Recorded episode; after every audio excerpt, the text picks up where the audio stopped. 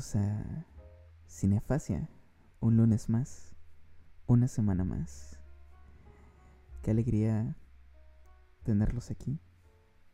Esta bonita noche, casi madrugada. Ante noticias tan tristes porque hoy estamos de luto. Estamos de luto por el gran dúo francés Daft Punk. Ay, más famosa. Eh, es que iluminó nuestras vidas tanto tiempo y hoy han decidido decir adiós, pues ev- evidentemente duele. Ajá. perdón, pero los soundtracks que se aventaban los de Daft Punk estaban muy chidos. Sí, la verdad es que Como la de Tron. Ah, creo que lo mejor de la película de Tron es el soundtrack de Daft creo, creo que el comentario que más se repetía era el de no va a haber soundtrack para Tron 3. Te lo juro. A ver, estoy checando nuestro stream. Pero bueno, ¿cómo están? ¿Cómo estás, Hamletina? Bien, bien. Aquí es una agradable noche. ¿Qué, qué tal? este, pero las películas de las que vamos a hablar son un poco no tan agradables. en el sentido de que o están muy intensas o definitivamente no están padres. ¿Qué tal? ¿Cómo estás? Bien. esta noche? Pues es un poco molesto, la verdad. Fui, fui a unos tacos antes de, de esto. Y descubrí que el taco con queso. O sea, la, la única diferencia entre el taco y el queso taco es el queso, ¿no? Pero la diferencia en precio es de 32 pesos por queso extra. Porque. Porque capitalismo. Me sentí muy insultado. Todavía me siento muy insultado. De hecho, creo que no volveré a ir a esos tacos solo por eso. Pones un mal review, güey. No, sí, sí, sí. Me van a escuchar. Pero qué gusto, amigos, que estén hoy con nosotros. Como habrán visto en nuestro título, hoy es Netflix, pero sin chill. Porque como ya dijo Natifer, vamos a hablar de películas estrenadas en Netflix, ¿no? Este... De hecho las tres películas tengo entendido que se hicieron en el 2021, ¿no? No, no, las este... ¿No? Creo que la única de 2021 es la de... La última. La de White Tiger. La Yes. de Malcolm and Mary. Ah, ok. Sí. Pero se hicieron en pandemia, ¿no? Las tres. Sí, sí, sí. Ok. Eh, Pues bueno, ¿de qué películas vamos a hablar? Dinos, coméntanos. Pues bueno, ya, ya, ya comentaste una, ¿no? La, la de White Tiger. Ah, sí. Spoiler, haga. Spoiler. Todo spoiler en todas las películas, por cierto. Ah, sí. vamos a dejar el misterio la de en medio, ¿no? Ok, la del medio es un misterio. Y la de primero, la primera pues ya, ya la están viendo. Este, la están viendo en pantalla y es The Trial of the Chicago Seven. Um, que es esta película sobre el juicio de los siete de Chicago. Que fue una situación real, ¿no? O Sí, sea, sí, sí sucedió en verdad. Está, Está- está inspirada en hechos reales. Eh, bueno, ¿quieres un, un poquito de historia de, de la película? es... ¿De la película? Oh, shit. Espera. Es... Creo que es metí feedback. Un segundo, perdón. Ok. Ah, originalmente esta película se planeó gracias a Steven Spielberg. Oh, ¿Fue el productor o algo? o- Es que a lo que tengo entendido, Steven Spielberg se le acercó a. a Aaron Sorkin, que es el escritor y director de la película. Pero se le había acercado en un principio para hacer esta película, ¿no? Una película del famoso juicio de los Chicago Seven, o los siete de Chicago. Pero pues se congeló el proyecto por X o Y razón. Y luego eh, Aaron Sorkin, al ver las las últimas, este... Me acabo de dar cuenta que la presentación se acabó, que se me olvidó ponerla en repeat. este, bueno, Perdón, problemas técnicos. problemas técnicos, ¿no? A ver, ahorita... ahorita los, este, los solucionamos. Pero bueno, mientras sigamos comentando. Eh, Aaron Sorkin al ver lo que estaba pasando, dijo como, hey, pues estas, o sea, los disturbios que hubo eh, el año pasado, ¿no? Con lo de, ¿cómo se llama? Con lo de George Floyd y todo esto, dijo, ok, esto se parece mucho a lo que pasó en ese entonces, ¿no? Y decía cómo retomar el proyecto y, sa- y sacarlo. Y ahora, pues ahora se lo, se lo aventó él, ¿no? Entonces, más o menos, ¿por qué, por qué se hizo la película en el 2020 y no se hizo antes, por ejemplo, ¿no? Sí, como que fue la excusa perfecta, por así decirlo, para hacerla, ¿no? Sí. Este... Sí, digo, a mí lo que me impresionó un poco de la película es que los temas que toca, a pesar de que, porque todo lo que sucede dentro de la película es a finales de la década de los 60, ¿no? Con toda esta onda de la guerra de Vietnam y las huelgas que se hicieron al respecto y pues lo de los Black Panthers y todo eso. Y me, me, me saca un poco, bueno, no me saca de onda, pero me impresiona como esos temas que son como de hace décadas sí. siguen siendo relevantes hoy en día, ¿no? Como de que las cosas han cambiado, pero not really. Y este, no sé, eso es algo como que me, me, me impresionó de la película, como que sigue siendo relevante hoy en día, Mira, precisamente por lo que. Pregunta Vincent. ¿Creen que aprovecharon el contexto de las manifestaciones para sacar esta película? Sí, de hecho, es lo que estábamos comentando, ¿no? El mismo Aaron Sorkin dice que él está... Aaron Sorkin es el director. Dijo como, ah, o sea, estas manifestaciones están pasando y eso le remontó al guion que ya había escrito de esta película, porque ya lo había escrito antes por, por encargo de Steven Spielberg. Y, y fue, de- precisamente fueron detonante para traer la película a- de nuevo a la mesa y realizarla, ¿no? no me parece una decisión como este, mala, o sea, en realidad creo que Buenas noches, Vincent. Vincent. Buenas noches. Eh, o sea, en realidad creo que. eh, mira, mientras el tema se, se toque de la mejor manera posible, creo que es bueno cuando se hacen proyectos que hablen de las cosas que están pasando en el momento, ¿no? Ujú. Que digo, esto no es algo que pasó en el momento, pero sí definitivamente tiene que ver el hecho de que el año pasado, pues fue algo muy sonado lo del racismo, Sí, que es un tema que sí se maneja en la película. sí. Entonces, yo también, yo sí creo que lo aprovecharon, la verdad. Sí, pues Porque es- muy probablemente si esta película la hubieran sacado hace cinco años, eh, tal vez no hubiera tenido pues digo, no es como que fue una película súper impactante en la industria del cine, pero no hubiera tenido tanta relevancia, supongo. Es que es, o sea, o sea, el 68, te das cuenta que fue un año muy importante, ¿no? Políticamente, Sí, eh, tanto aquí en México como en Estados Unidos, pero en Estados Unidos estaban pasando otras cosas, ¿no? Que era lo de la guerra de Vietnam. Este, que, o sea, toda esta película trata, o sea, esa raíz de lo que estaba pasando, ¿no? O sea, ¿qué pasa en el 68? Está, está la guerra de Vietnam, están mandando gente, eh, jóvenes, todos los días a Vietnam a morir en la guerra. Una guerra que Estados Unidos pierde. este. Y, y, pues estas personas están manifestándose en contra, ¿no? Y, y lo que pasa es que, pues, no, si, si saben, ¿no? Yo la verdad no soy experto en esto, pero a, mi entender, voy a decir ciertas cosas. Pero algo que sí es cierto es que en Estados Unidos solo existen dos partidos políticos, ¿no? Los, los republicanos y los demócratas. Y lo que estaba pasando es que pues, los republicanos tenían ya su, a su candidato que iba a ser Nixon, que fue el que terminó ganando. Y los demócratas estaban... eh, eh, todo estaba indicando que iban a dar por ganador a un candidato que era pro guerra. Entonces lo que estaban diciendo estos era como, oye, ¿qué está pasando? O sea, ¿qué, qué sentido tiene que mandemos a alguien que sea igual a Nixon, ¿no? En este tema, o sea, que, está, que va a ser pro guerra. Y entonces por, es, por eso pasa lo de, por eso es en Chicago esta, estas revueltas, porque ellos van a Chicago a la convención del Partido Demócrata a decir, hey, pues no, no pongan a este güey, ¿no? E- Él, él es este, él es pro guerra, pongan a alguien que no sea pro guerra.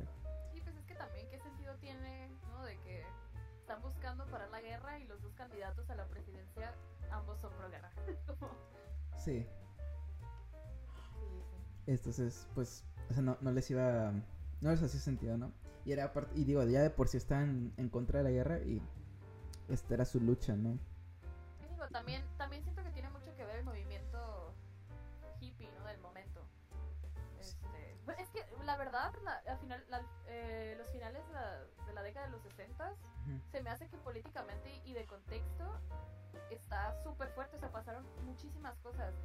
Y sí, de hecho también la Guerra Fría de por medio, o sea, como lo menciona Vincent, Sí. o sea, la neta, sí, es una, los 60 fue, una década súper importante a nivel mundial, ¿no? En contexto social y político. Sí. Sí. totalmente. Y, y pues, digo, aquí estamos hablando de un país, pues dividido, ¿no?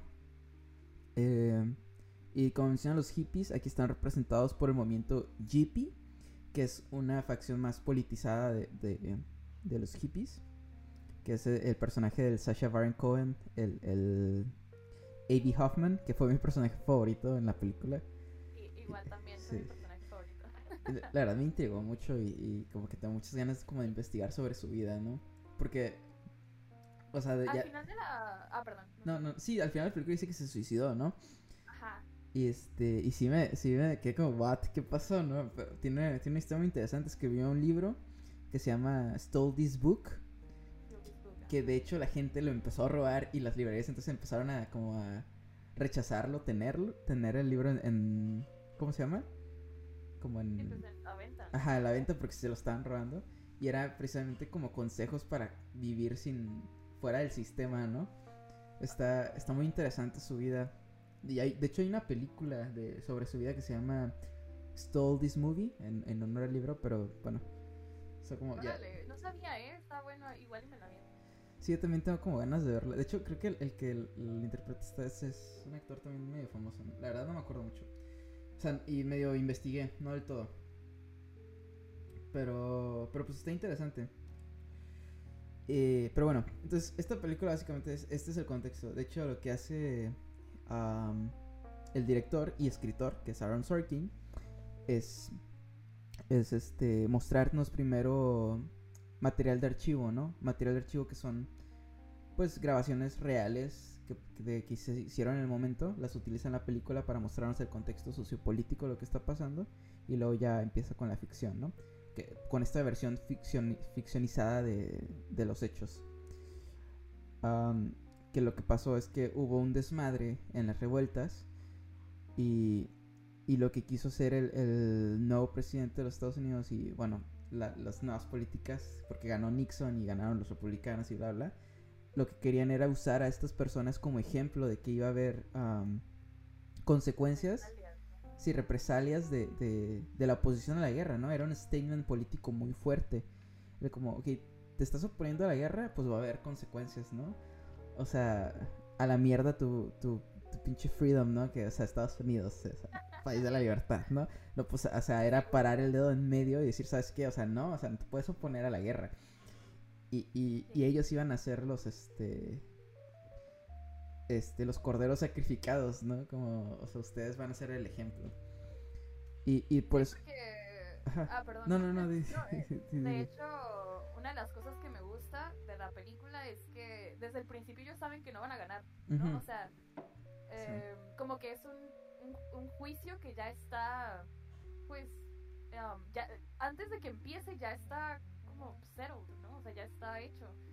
Y este, pero aún así ellos intentan sacar como el mejor provecho que pueden de la, digo, de la película, del juicio. Sí, Como de, bueno, si ya sabemos que vamos a perder, igual vamos a hacerlo como un statement político esto. sí. Y dice, Entonces, eso es algo que me gusta. y dice Vincent, es que ser el presidente que admitiera la derrota iba a quedar marcado para la historia. Exacto, exacto. Y de hecho, Nixon es un presidente tan controversial por lo mismo. ¿no? Güey, pues Watergate. O sí, sea, totalmente. o sea, como que sí tenía como la presión de, de precisamente de eso, como de admitir la derrota en su... O sea, él entrando a, a la presidencia, mm, ¿no? que- No se ve muy bien. y, y de hecho, pues, o sea, la, la presidencia de Nixon está súper manchada hasta esto. Que fue, o sea, y de hecho me gustó mucho también la, por eso, por cómo toma Abby Hoffman el juicio por lo que es, ¿no? Un juicio político, un espectáculo. Y él, y él como que apoya este espectáculo, o sea, lo, lo, lo visibiliza más, ¿no? Como que, o sea, sabemos que, como tú dices, ¿no? Sabemos que vamos a ir a la cárcel, pues vamos a hacerlo un show, porque esto es, es lo que es, un show. Y, y este, y se mancha por esto, se mancha por, por, por la guerra, por perder la guerra, se mancha por Watergate, entre muchas cosas, ¿no? Pero, pero bueno, o sea, creo que sí es importante ver y voltear a ver a los gringos porque son todavía, ¿no? Ya cada vez menos, pero todavía siguen siendo como esta brújula del mundo, tanto política como económicamente, ¿no? Este... Sí, sí, la neta. O sea, creo que, creo que en realidad por eso tienen tanta importancia en el mundo, ¿no? O sea, digo, aparte, entre otras cosas, obviamente, pero siempre su contexto social y político siempre tiene relevancia con lo que está pasando en el mundo. Sí. Y terminan manchando a todos los demás, ¿no? Sí. Una, una vez, ay, no me acuerdo quién lo dijo, pero eh, una vez por ahí que decían que Estados Unidos era el bully del mundo. un, poquito, un poquito sí, ¿no? O sea, es, al mismo tiempo el policía del mundo y es el bully del mundo también. Y es el opresor del mundo también. no sé, o sea, Estados Unidos es muchas cosas. Pero. Pero bueno. Eh, ¿Quieres como que comentar un poquito sobre la historia de la película? O... Sí, ¿quieres echártelo tú? Para... No, no, no, tú, adelante. Bueno. bueno. Muy, muy resumidamente, pues les digo, empieza con el material de archivo. Pasamos a ya así los, a los hechos. Vemos un poco eh, intercaladamente el antes. Y luego ya empezamos a ver el juicio, ¿no? que el antes es solo para contextualizar. Todo lo, la trama en general ocurre durante el juicio. Y pues es pues mostrar lo ridículo que fue, ¿no? El show que fue eh, el juicio. Eh, el juez, cómo se ponía las trabas, todas las trabas que ponía el juez. Este, todos los... ¿Cuántas? ¿Cómo se llama? Como cuando declara desacato. ¿Cómo se dice? ¿Se llama eso? o sea, no soy experto en términos legales, perdón. Ajá, pero, ¿no? Sí, pero no sé cómo es desacato, ¿no? Es desacato. Sí, es... es desacato. Pero, o sea, ¿cuántos desacatos? Que Ajá. Yo nunca pensé que una película me hiciera odiar a Frank Langella. Oye, está increíble Frank Langella, ¿eh? Está, increíble. Pero cañón, ¿eh? Sí. Lo odias. Él y Sacha Baron Cohen son mis, fueron mis favoritos en esta película. Fíjate que también eh, me gustó mucho el personaje de eh, Joseph Gordon-Levitt, mm. pero siento que no lo explotaron tanto. Me imagino que precisamente por el personaje que era. Sí. Pero sí me gustó porque era este vato que sabía que lo correcto era estar de parte de ellos, ¿no? Y tiene este dilema moral medio extraño en la película. Esta, eso también me gustó el personaje, a pesar pues de que pues no tiene como que tanta... Es que no tanto, porque él mismo dice como que, o sea, yo estoy de acuerdo con que los juzguen, pero no con el juicio porque es darles una plataforma para que hablen. ¿No? O sea, es... Pero si, o sea, si Aaron Sorkin se esfuerza en mostrar como, como que tiene cierta empatía, cuando en la realidad... No, en la realidad... O sea, el personaje real, ¿no? Sí, eh, Schultz apidaba, ¿no? Eh, eh, eh, este güey, en realidad, lo que hizo fue ser como el, el perro del gobierno, ¿no? sea, como que o sea, fue el portavoz del gobierno y todo lo que el gobierno quería, él lo estaba haciendo y no, no tuvo realmente esta empatía que le, le pone Sorkin como para endulzarlo, ¿no? Y luego pues es Joseph Gordon-Levitt, es una cara amigable, es como...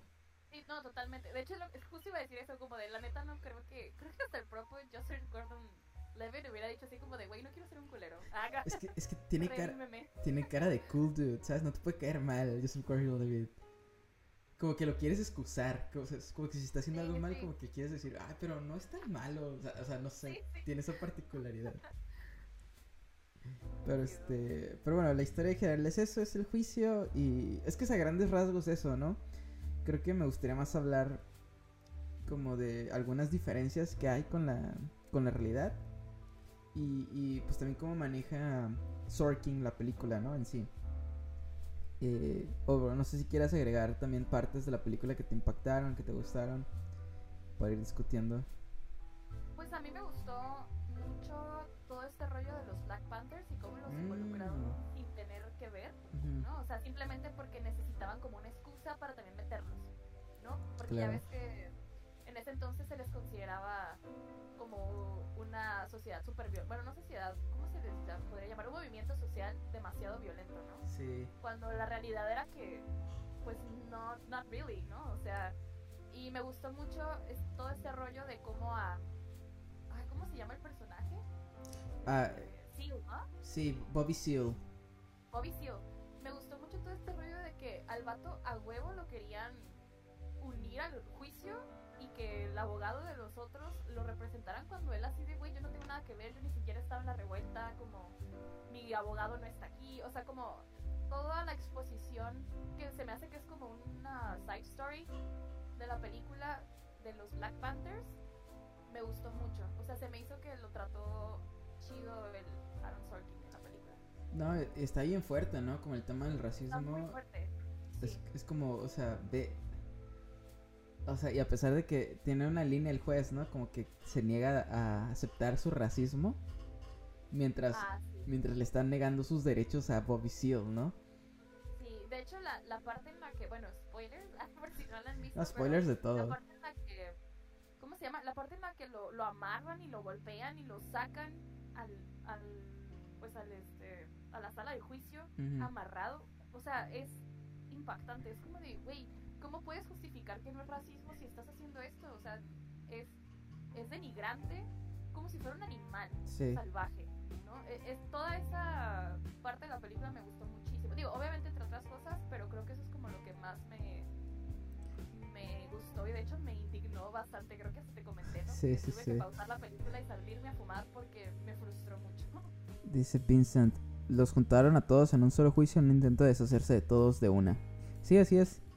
Sí, sí, era, era precisamente eso, ¿no? Eh, porque ca- realmente cada uno representaba eh, cierta facción de la izquierda, por así decirlo. O, o de lo- la oposición a, a- Bueno, el Partido Demócrata, ¿no? Y de la izquierda. Este, y querían juntarlos en uno para demonizarlos, ¿no? Te digo, había ganado, la, había ganado Nixon, habían ganado los republicanos y eso era su intención. Y con lo de Bobby Seale, o sea, algo bien fuerte, es que eso sí pasó. Sí lo sacaron amarrado y amordazado porque no dejaba de interrumpir el juicio. Y eh, evidentemente, pues, ¿cómo no lo iba a hacer si, no, si lo estaban juzgando mientras no cumplían sus derechos, ¿no? Y, pero, pero algo importante en señalar es que mientras en la película solo, se, solo pasa eso durante un día, en la realidad fueron varios días en los que estuvo así, amordazado y amarrado. Lo cual resulta fuerte, impactante, ¿no? Es como, tienes este hombre que no tiene una representación legal, que no estás dejando que se defienda, y luego, pues, él obviamente, pues, ¿qué más puede hacer, no? O sea, es como, no, no se iba a quedar callado e, e indignado, ¿no? O sea, él... No, sí. no, no, continúa tu idea. Bueno, nomás pues no se iba a quedar y pues lo que quiere es un juicio justo. Cuando... Es cuan- una de las cosas. Ajá, no, no, dile, dile, dile. No, una de las cosas que, que me impactaron mucho de la película es un diálogo en el que tiene cuando Bobby Seale ya está en la cárcel y va el abogado, ¿no? A comentarle pues que ac- acababan de, de ah, pues acaba de morir su compañero, ¿no? Ah, sí. Creo que se llamaba Frank, no me acuerdo del apellido, pero que él le dice como de, no, o sea, no fue un accidente, no fue un tiroteo, como lo ejecutaron. Y, sí. le, y le menciona al personaje de ay, Eddie Raymond, no me acuerdo cómo se llama, no me acuerdo los nombres, soy un Son, poco mala para los son varios. Ajá, son muchos. Pero que le dice como de, el problema es que a nosotros, nosotros nos jugamos la vida con esto, ¿no? O sea, como, como de nosotros como personas de color, nuestra vida corre riesgo, como para nosotros esto es una lucha por la vida, güey, ¿no? O sea, como de, tienes que entender ese pedo. Y ya como nada más ves al vato así de, oh shit, yeah, that's true. También esa, esa escena, a pesar de que está muy sencilla, eh, pues el peso, ¿no? De, de las palabras de Bobby Seale, fuck, como que te, te puede, no sé. Y luego, o sea, no era solamente que lo estaban metiendo... ¿Cómo se llama? O sea, no era solamente que lo quieran, que hiciera meter a la bolita. Era también que el hecho de que él solo había estado cuatro horas en Chicago. Solo había dado una conferencia, ¿no? Había dado un Había, había dado una, ajá, había dado su speech. Y aparte lo están acusando de matar a un oficial, lo cual al final se desestimó.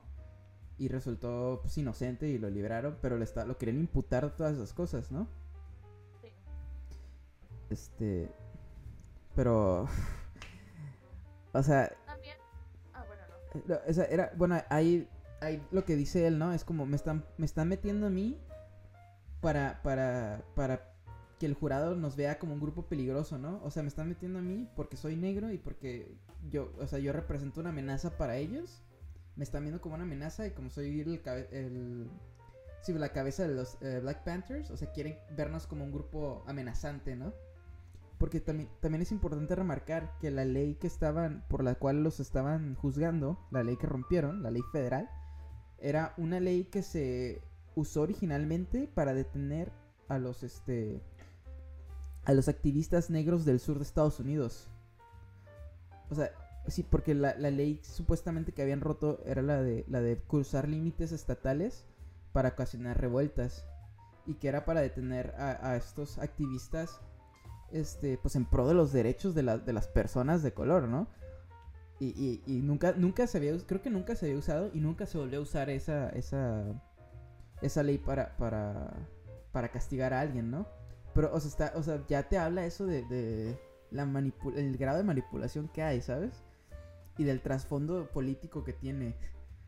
Y del racismo que se está este, ejerciendo con esa, con esa, este, con, ese, con ese intento de, de, de usar esta ley, ¿no? Es una ley que básicamente sacaron de la manga, ¿no? Para... Este, otro, otro como que shout out de la película es el personaje de ¿cómo se llama? ah, Michael Keaton. Michael Keaton. Michael Keaton. Sale poco en la película, pero me gustó muchísimo su, su personaje y más como el contexto, ¿no? En el que ese vato pues era... Em, eh, ¿Cómo era? Era... Era... La justicia suprema, ¿no? ¿Cómo era? Era, era el este... Em, Hoy no puedo encontrar mis palabras, no, es, es que, o sea, sí involucra muchos términos legales y políticos de Estados Unidos y pues la verdad no somos como expertos en eso, o sea, somos... Para empezar somos mexicanos. Para empezar somos mexicanos, mucho. Eh. Pero, o sea, me gustó mucho que el vato sabía cosas y él dijo, sí, Simón, o sea, voy a declarar a favor de ustedes y como de voy a decir todo y que deciden sacarlo del récord, ¿no? O sea, deciden no llevar al, a, como al estrado de... ¿Cómo se les llama a esos güeyes los que están ahí? Pues para determinar si son culpables o inocentes o sea, decidieron no utilizarlo a pesar de que ellos, o sea, él indicó como de sí, la neta quien empezó la violencia fue la policía. Y como de, I know this for a fact. ¿No? Y el juez así de, ah, pues no, como, pues no, no se va a utilizar en el caso, la neta. Como de, güey, qué frustración. o sea, como hay alguien de parte del gobierno que está asegurando que son inocentes de lo que se les está como acusando y no lo utilizaron porque pues obviamente no les convenía, ¿no? Esa también es otra parte que me gusta mucho de la película. Era, bueno, que por cierto cuando salió este uh, Michael Keaton, yo casi grito, ¿no? Como niña así, ¡ah! ¡Sí, Michael Keaton! Como sabía que estaba en la película y cuando lo pasan es como de, güey, este vato, amazing, acá. No, es que, es que la neta, o sea, se la super rifa. Gran actor. Gran actor. Este, pero era, era, es que no sé cómo se traduciría al español, pero era el eh, United States Attorney General, ¿no? Y fue también eh, Deputy Attorney General. O sea, no, no, no, sé cuál es como la traducción de eso, pero sí es como un poder, parte del poder judicial, creo, de Estados Unidos, ¿no? O sea, un puesto muy alto que tiene contacto directo con el presidente de los Estados Unidos. Este, que, pues, o sea, lo llaman y, y antes de que él declarara, o sea, el juez todavía quita al jurado, ¿no? Para que no escuchen porque quería ver si tenía algo importante que decir. Y es como, dude, o sea, es alguien súper importante. Claro que va a tener algo importante. Exacto, ¿no? O sea, no, no inventes. Pero, bueno, aquí, aquí otra vez como chocando con la realidad. No hay pruebas de que haya dicho que tuvo una llamada con el presidente para todo esto. O sea, eso sí es como un poco eh, ficción. No sabemos, o sea, puede que sí, porque no hay, no hay registro de lo que dijo por lo mismo de que no hubo jurado presente. Pero este. Mm, pero no sabemos, ¿no? O sea, si puede ser algo más ficción que otra cosa. Sí. O sea, puede que sí, pero la neta no me sorprendería si hubiera pasado. Este. Pero. O sea, no sé. O sea, es, es una película súper política, ¿no?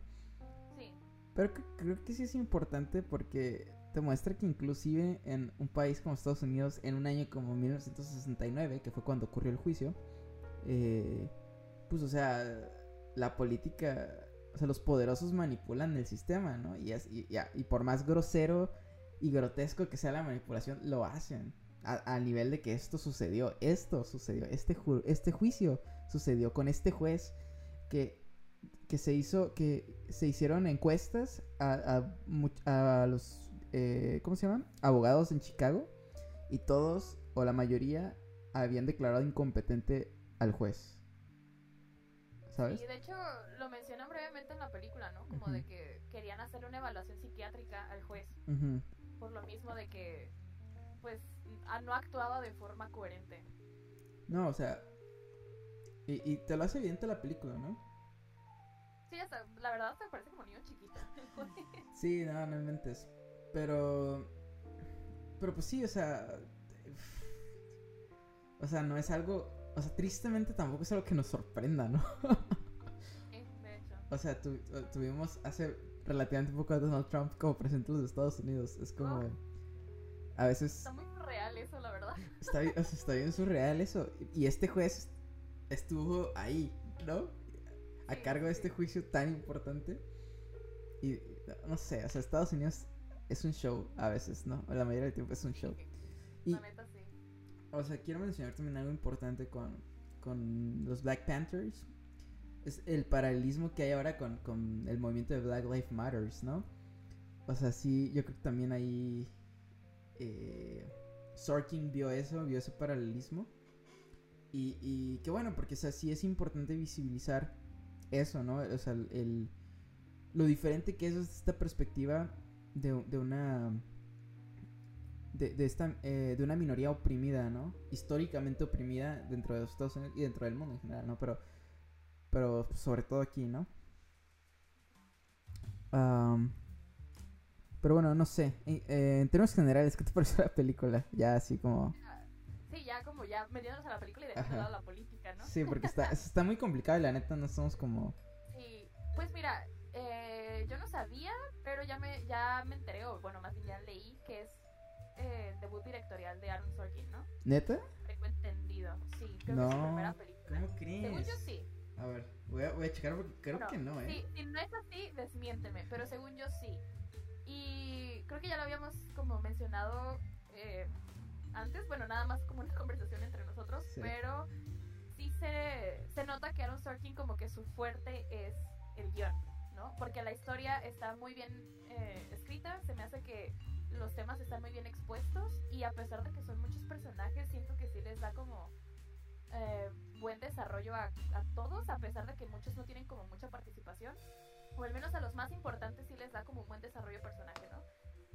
Pero la película, a pesar de que la producción está muy bien hecha, siento que está um, como un poco in a safe zone. No sé si me explico. O sea, se nota que está como muy... Mm, pues bueno, es que también como es un tema muy complicado, no creo que tenía espacio para volverse loco con, con el lenguaje cinematográfico de la película, ¿no? O sea, creo que hubiera sido too much a lo mejor. Es que, em, bueno. No, es que, bueno, primero, eh, tienes razón, si es el, si es el, el debut director. Es película como de director. Yo no tenía idea, no manches, me sorprende eso. Pero este... Es que, ¿sabes qué? ya, ya existiendo películas como The Big Short y... ¿Cómo se llama la de Vice Man? No, Vice, Vice, que es este, ajá, Christian Bale, que pues esa... Uh, ajá, o sea, precisamente esta película de Vice toma, toma un, un tema muy serio y, y, y, lo demuestra como lo fue, como una farsa. Yo creo que sí le faltó como... O sea, sí le hubiera dado un plus muy cabrón el mostrar esta película como, como una farsa. ¿No? Sí, sí coincido, sí coincido, porque sí tiene momentos uh, divertidos la película, ¿no? Eh, y pues lo vemos con el personaje de Sasha Baron Cohen. Sí. Pero sí, definitivamente siento que pudo haberlo hecho muy fársico y creo que hubiera tenido mayor impacto, ¿no? Porque la película a mí no me pareció aburrida, pero podría entender si alguien me dice que es aburrida. Sí. Porque, o sea, y no es tanto que esté lenta o no, es más bien como está muy seria, ¿no? Y pareciera que no, pero sí, o sea, está muy seria, está como muy como expositiva. Y no es algo que me moleste. De hecho, la película me gustó, pero siento que sí desaprovechó la oportunidad de hacerlo como algo más... Um, ¿Cómo decirlo? Pues más digerible. No sé si, tiene sentido, pero... Pues es, yo, yo creo que estás bien en cuanto lo digestible que está. Pero, o sea, sí te digo, o sea, yo creo que si hubiera seguido algo más Fórmula Vice, hubiera sido, si hubiera sido mucho mejor, ¿no? Pero es que también Adam McKay, bueno, a mí me gusta mucho el cine de Adam McKay, o sea, siento que ese vato, las farsas le salen chingonas. Sí. Entonces también, pues supongo que pues por lo mismo de que es el debut directorial de Sorkin, tal vez por eso pues está más como en a safe zone. Pues sí, pero es que eso es cuál es su pecado. Digo, digo, estamos hablando de Aaron Sorkin, ¿no? Que escribió A Few Good Men. You can handle the truth. Gran diálogo, gran Grandísimo diálogo. este. que, que creo que es su primer película como guionista, que no manches, o sea. Dios. La barra muy alta. Y escribió The Social Network también, ¿no? O sea, que las dos tienen juicios, ¿no? Este. Pero creo que sí comete el error de que es una película demasiado patriótica. Con ese tono muy ah. patriótico, ¿no? Eh, eh, y, creo que es contradictorio el querer hacer como esta película que está, en teoría, mostrando los errores del sistema, exponiendo los errores y, la manipulación que hubo, pero al mismo tiempo está diciendo como, ah, viva América, ¿sabes? O sea, se siente raro, ¿no? Y, es, y sí tiene como, le da como este tono muy hollywoodense. Y de hecho algo que me hizo sentido y también sí me bajó como puntos de la película fue que esta escena final, donde el personaje de Eddie Reitman empieza a decir los nombres de todos los este, soldados caídos durante el juicio, pues no pasó. ¿No? No, pasó. es mentira. y eso es como, o sea, esta... ¿Sabes qué? Me hizo O sea, se me hizo como cool, pero sí fue como de, ah, ok, como está muy, muy cursi. Es que, es que es, el es que es la demostración perfecta de, la, de lo hollywoodense que se termina volviendo esta película, ¿sabes? Como, oh, sí, voy a decir el nombre de todos los soldados caídos y wow, qué acto tan patriótico. Muy patriótico. Está es muy como, dude, ajá, ajá, ¿no? Es como, dude, this is fake. Ajá, Pero cumple muy bien entreteniendo, el contexto atrapa, no se detiene en ningún momento. Sí, eso es creo que la, fortaleza de la película, que la historia y el guion está súper bien hecho. Está muy bien estructurado. Sí, este... O sea, creo que... Eh, creo que ese es el, fuerte de la película, ¿no? Sí, está, o sea, no es, no es mala película. Y sí es muy entretenida. A mí me entretuvo y sí me gustó. O sea, sí la disfruté. Pero no es como una gran obra cinematográfica, ¿sabes? No es eh, no es A Few Good Men, no es The Social Network, ¿sabes? No.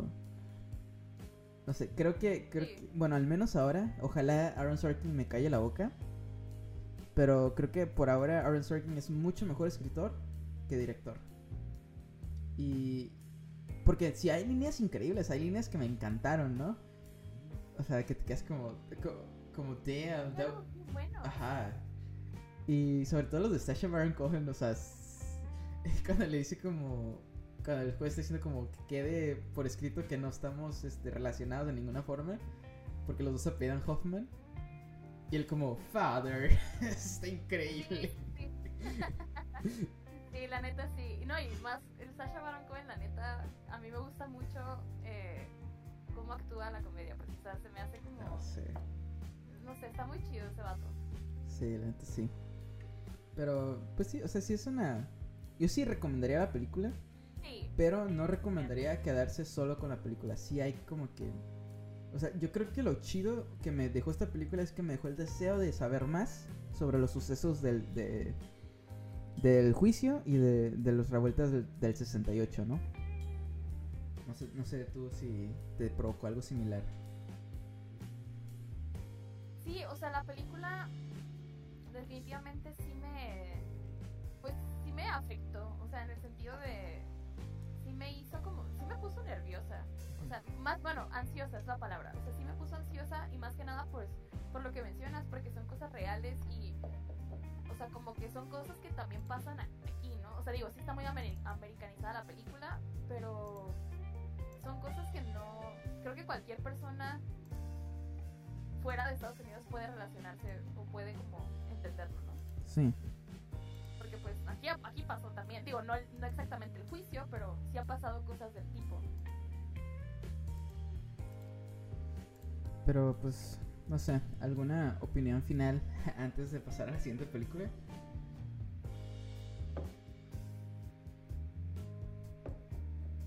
Nats. Ah, ¿Yo? Sí. Ah, ¿Algo más?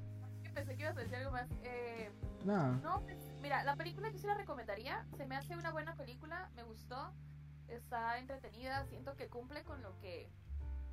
O sea, creo que cumple, ¿no? O sea, em, los personajes son entretenidos, la historia es entretenida, los temas que toca, a pesar de que, como ya lo mencioné, son de la, a finales de los 60 creo que son relevantes aún hoy en día. Y creo que sí vale la pena verla. Este.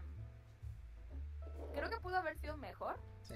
O sea, creo que la pudieron haber, creo que la pudo haber expuesto de mejor forma. Pero a mí me gusta. O sea, creo que para hacer su debut director- directorial, Sorkin lo hizo bien. ¿no? Ojalá. O sea, No, no, sí, sí. no ya, nada más. Sí, digo, ojalá no, no deje de hacer películas Sorkin. Eh, espero. Bueno, de escribirlas, de dirigirlas, pues. Ah, no sé. Espero, espero que me calle la boca y se vuelva. mu- Su siguiente película sea mucho mejor. Pero tampoco es un mal inicio, ¿no? Este. Dice Vincent, lamentablemente juicios políticos hay en todos los países. Sí, así es, ¿no? Y, y creo que esta película muestra eso, ¿no? Aún en la llamada Tierra de la Libertad. O sea, esto es una muestra de que o sea, los poderosos siguen mandando, ¿no? Y si quieren mandar un mensaje lo van a mandar. La democracia es, es de estas películas que te pone a pensar si realmente la democracia significa algo, ¿no? Sí. Y creo que sí es importante en el sentido de que, bueno, vamos a sentarnos a evaluar eh, qué es democracia, o sea, los sistemas en los que vivimos son... O sea, ¿sí funcionan realmente? O sea, esta sociedad que hemos construido a lo largo de los años, ¿sí funciona? Porque lo impactante para mí es que esta película es relevante en 2021. Hechos que sucedieron en el 68, en el 60, y- un juicio en el 69. ¿Cuántos años han pasado? Y todavía son relevantes, ¿no? ¿Qué tanto hemos No, cambiado? que siguen pasando. Sí, exacto, ¿no? Que... Lamentablemente juicios políticos hay en todos los países. Sí, sí, sí. es- es- Así es. Es algo de lo que creo que nunca, bueno, espero que algún día lleguemos a escapar, pero nunca hemos logrado escaparnos de eso, ¿no? Sí, eso, eso es lo que digo, de que, de que aún en esta tierra de la libertad, pues esto pasa, ¿no? Y, ve- y vemos ahora que sigue pasando, y seguirá pasando, y quién sabe hasta cuándo. Entonces sí es importante para que nosotros como ciudadanos, como habitantes de este mundo, pues nos, nos sentemos a reflexionar, ¿no? No, no podemos seguir como solo existiendo, ¿no? En- eh, sin, sin hacernos responsables de, de, de lo que pasa. Pero bueno, eso creo que lo podemos desarrollar con la, con la tercera película, ¿no? Sí. En fin, vamos a, vamos a terminar con, um, The Trial. con The Trial of the Chicago neta, 7. Yo sí recomendaría la película, o sea, Sí, sí, yo también. véanla. sí vale la pena. Sí, este. Sí, yo también diría que si se la aventaran, si tienen la oportunidad. Está en Netflix. Todas las películas de hoy están en Netflix. Sí. Eh, y pues vamos con la siguiente película. Eh, ¿Quieres platicarnos de la siguiente película? Eh, ok, no, porque ok, no, sí está bien, está bien. Bueno, la siguiente película que vamos a hablar se llama Malcolm and Mary, dirigida por Sam Levinson Uh, y protagonizada por John David Washington y Zendaya. oh. Puro chavalón. Eh, pues, está, estéticamente está muy bonita, pero no sé si justifica la estética de la película. Eh, una de las cosas, ok, solamente como rápido, bueno, no, no sé si quieres primero hablar como de la historia de la película. Eh, sí, sí, vamos a, a hablar ¿Quieres primero de la película. Sí, sí, o- sí, adelante, por favor. Ok, bueno. la película de Malcolm and Mary básicamente se trata, es una noche en la vida de una pareja, ¿no? Eh, él es un director de cine, ella es una actriz frustrada, es esposa, no, no es esposa, es novia, ¿verdad? Sí, son novios, son pareja. es son- novia de él. Y pues tienen una gran pelea después de que a, a él le fue muy bien la primera de su película. Y la pelea tiene mucho que ver con mm, como el sueño frustrado de ella y la actitud de él, ¿no? Que es como un vato pues medio pedante. Y pues literal toda la película es una pelea entre ellos dos. es toda la película. Solo se están peleando. Eh, Yo, yo, perdón, quiero hacer esta, este paréntesis. Porque vi un comentario en Letterboxd que me encantó. Que decía como, esta película es una batalla de rap. entre una pareja. lo escribió un amigo. Un amigo puso eso ¿A como- neta?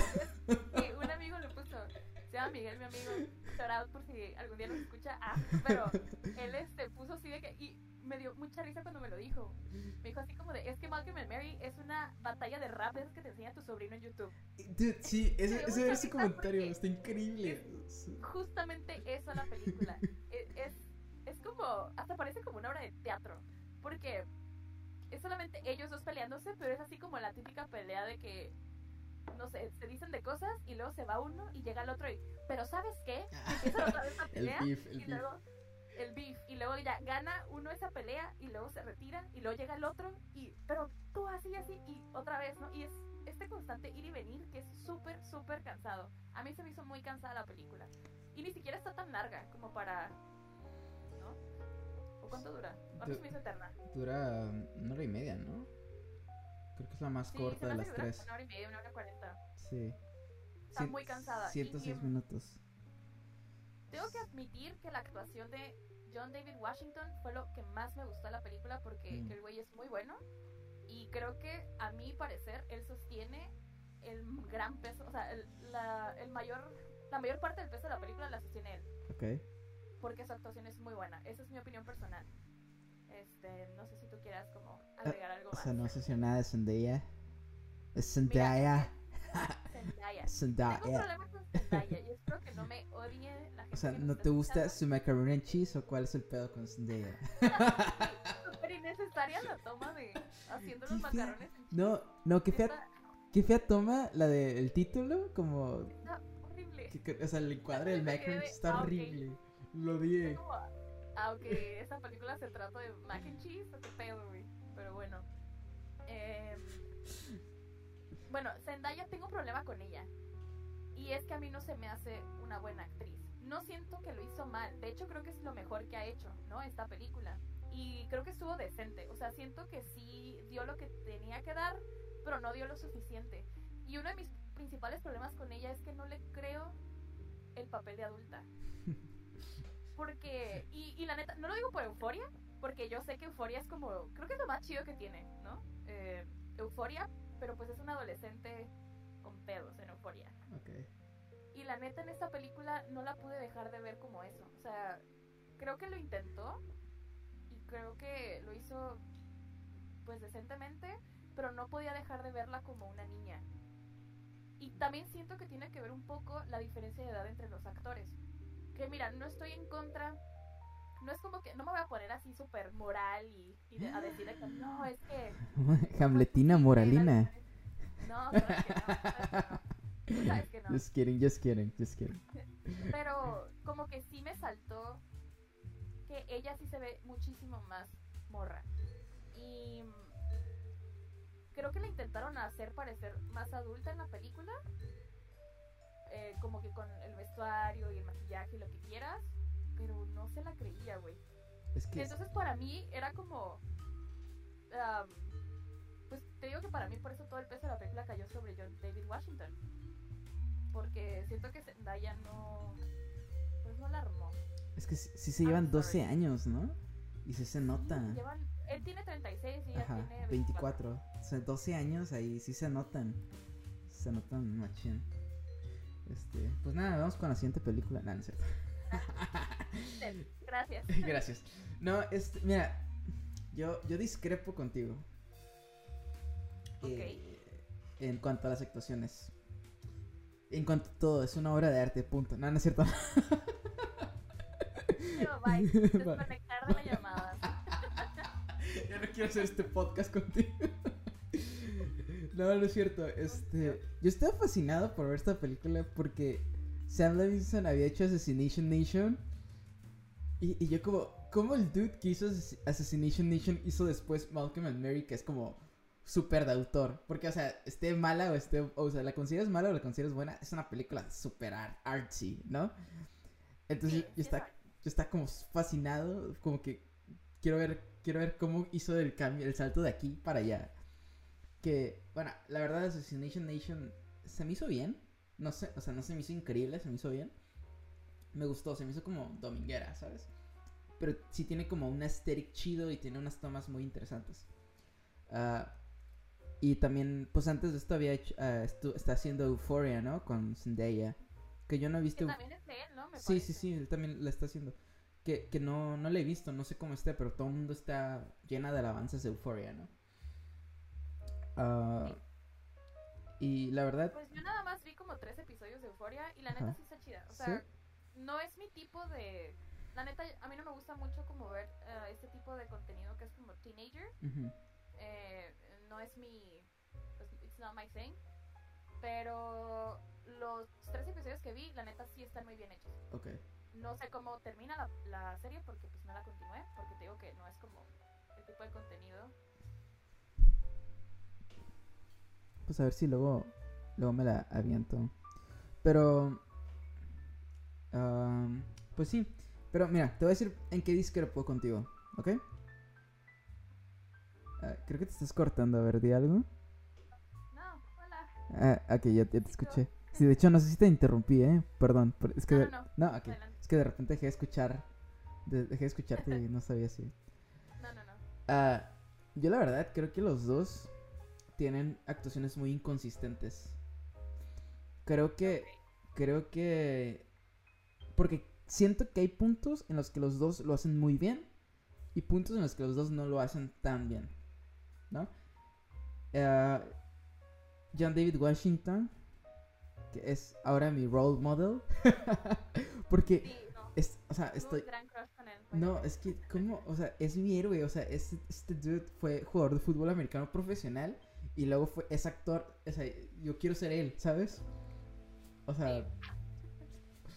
Estoy como impactado con, con él. Digo, es hijo del legendario este, Denzel Washington, ¿no? También, es como, ¿de dónde viene? O sea, Sí. he's fucking awesome. Este, No pe- tienen los genes. lo tiene los genes, no, la neta es que sí, ¿eh?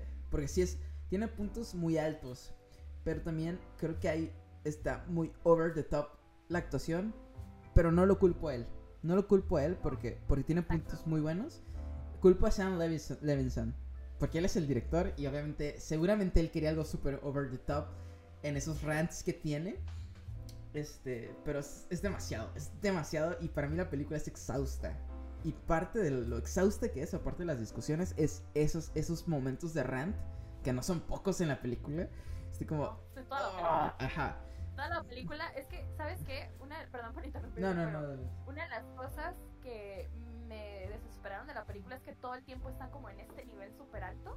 Sí. O sea, como.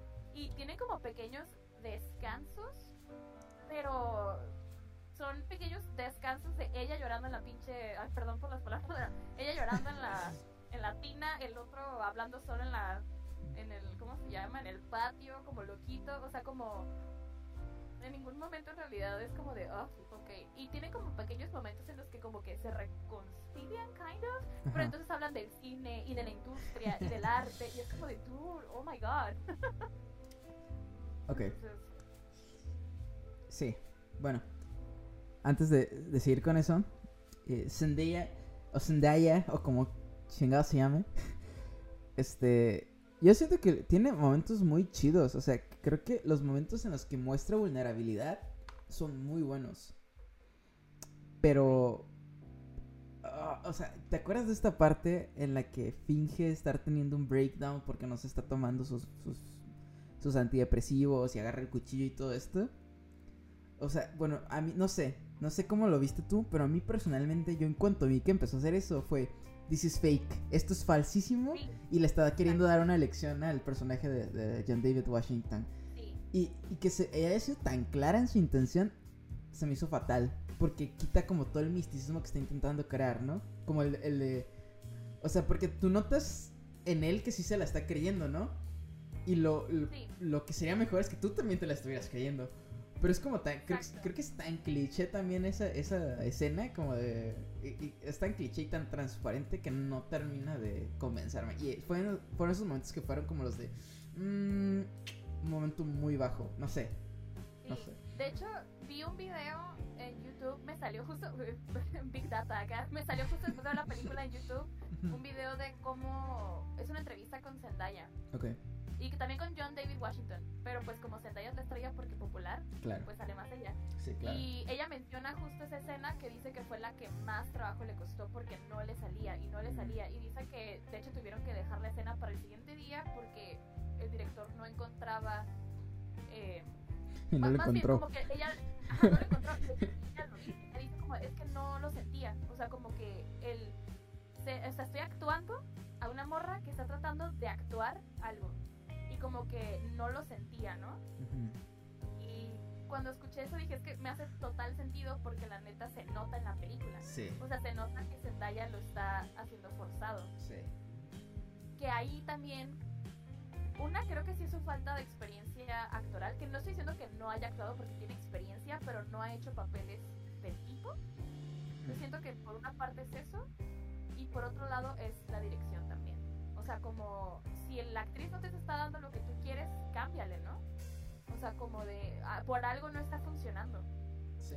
¿no? O sea, por algo ese momento no está funcionando. Y coincido contigo de que no te lo hace creer a la audiencia. Porque yo también luego, luego, en cuanto agarra el cuchillo, dije, ay, esta morra va a querer hacer algo, ¿no? O sea, como, no sé. Sí, Eh, y, y no funciona. no funciona, la verdad. No, y mira, de nuevo, no estoy diciendo Zendaya no lo haya hecho bien. O sea, lo hizo de. No estoy diciendo como que, ay, no, pésima actuación. La neta no. O sea, de hecho creo que es de lo mejor que he visto de ella, ¿no? Pero no. No sé si fue la decisión adecuada castearla a ella en este en esta película. Yo, yo no sé si fue la decisión adecuada hacer esta película.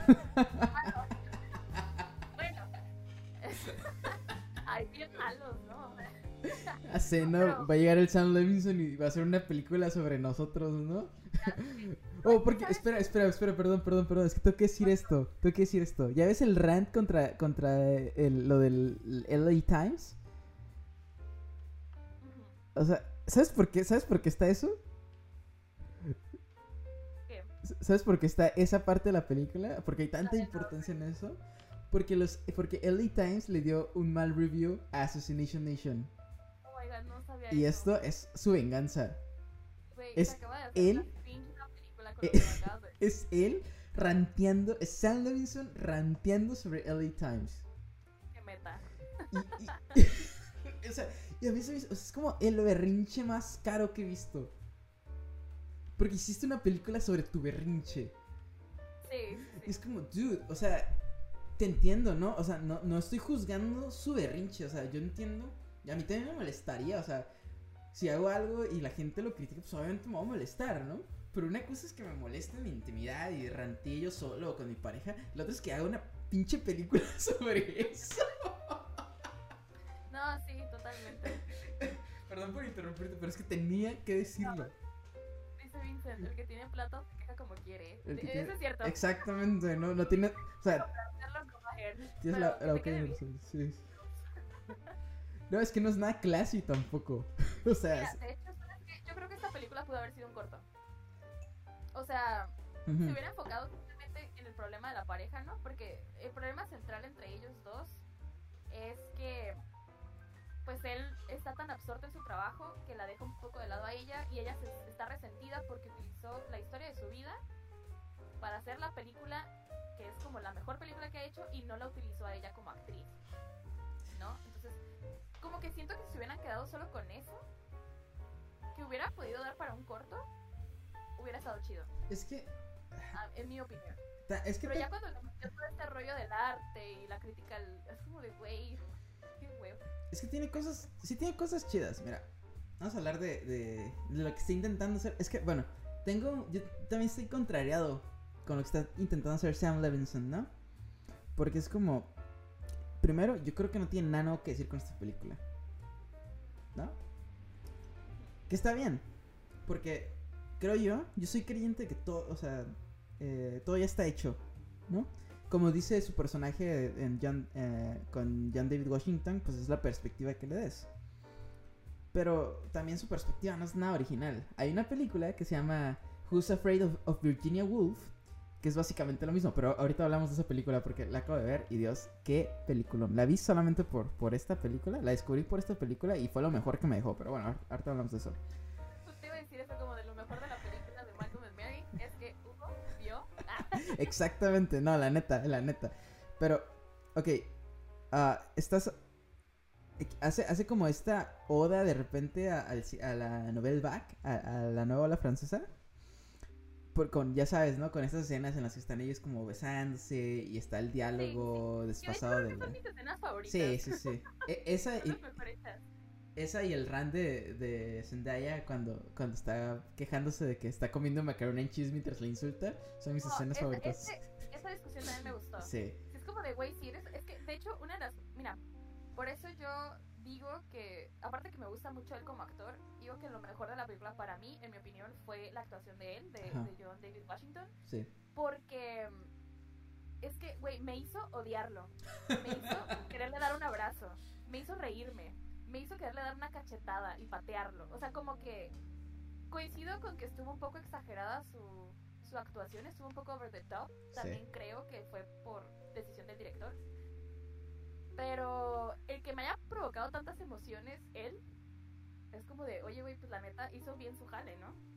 Y Sí. en cambio Zendaya lo hizo bien, pero no me hizo sentir la gran cosa. O sea, fue como de, oh, pobre morra, ¿sabes? Sí, concuerdo contigo en eso. that was it. Concuerdo Entonces, contigo. ajá. Pero sí. Y Pero bueno, Sam Levinson, ¿no? O sea, es como. Una de las cosas, perdón, Ajá, no, como sí, que sí, tengo sí. que rantear, Ok, ok. la película yo vi que alguien en algún lugar en Twitter la estaba comparando con el cine de Casabetes. No, Sí, güey, no, no, exacto. no, no, no, no, no, no, Sí, no, y yo no. Vi eso y dije, ¿en dónde? ¿En qué momento? ¿Cuándo? Mira, está en blanco y Por negro. favor. Está en blanco y negro. Casabel. Ah, ah, ya, ya, sí es cierto. That's true. Artsy, blanco y negro, Casabetes. Uf, sí. Eso es Güey, todo. ¿Dónde? Eso es todo. Eso es todo. Que está en blanco y O sea, me molestó mucho ese comentario, solo quería sacarlo de mi ronco pecho. Ah, no. Dude, lo siento, pero no. Estás equivocado o equivocada. Quien sea quien haya escrito ese tweet. You're fucking wrong. Totalmente, güey. Porque de hecho yo vi el comentario antes de ver la película. Y yo, ay, ¿a poco no creo, la neta? Y la vi y fue de, güey, no, no mamen. Como, people, please. no, sí es. Pero bueno, Es una película que dejé exhausto. Pero bueno, sí, so.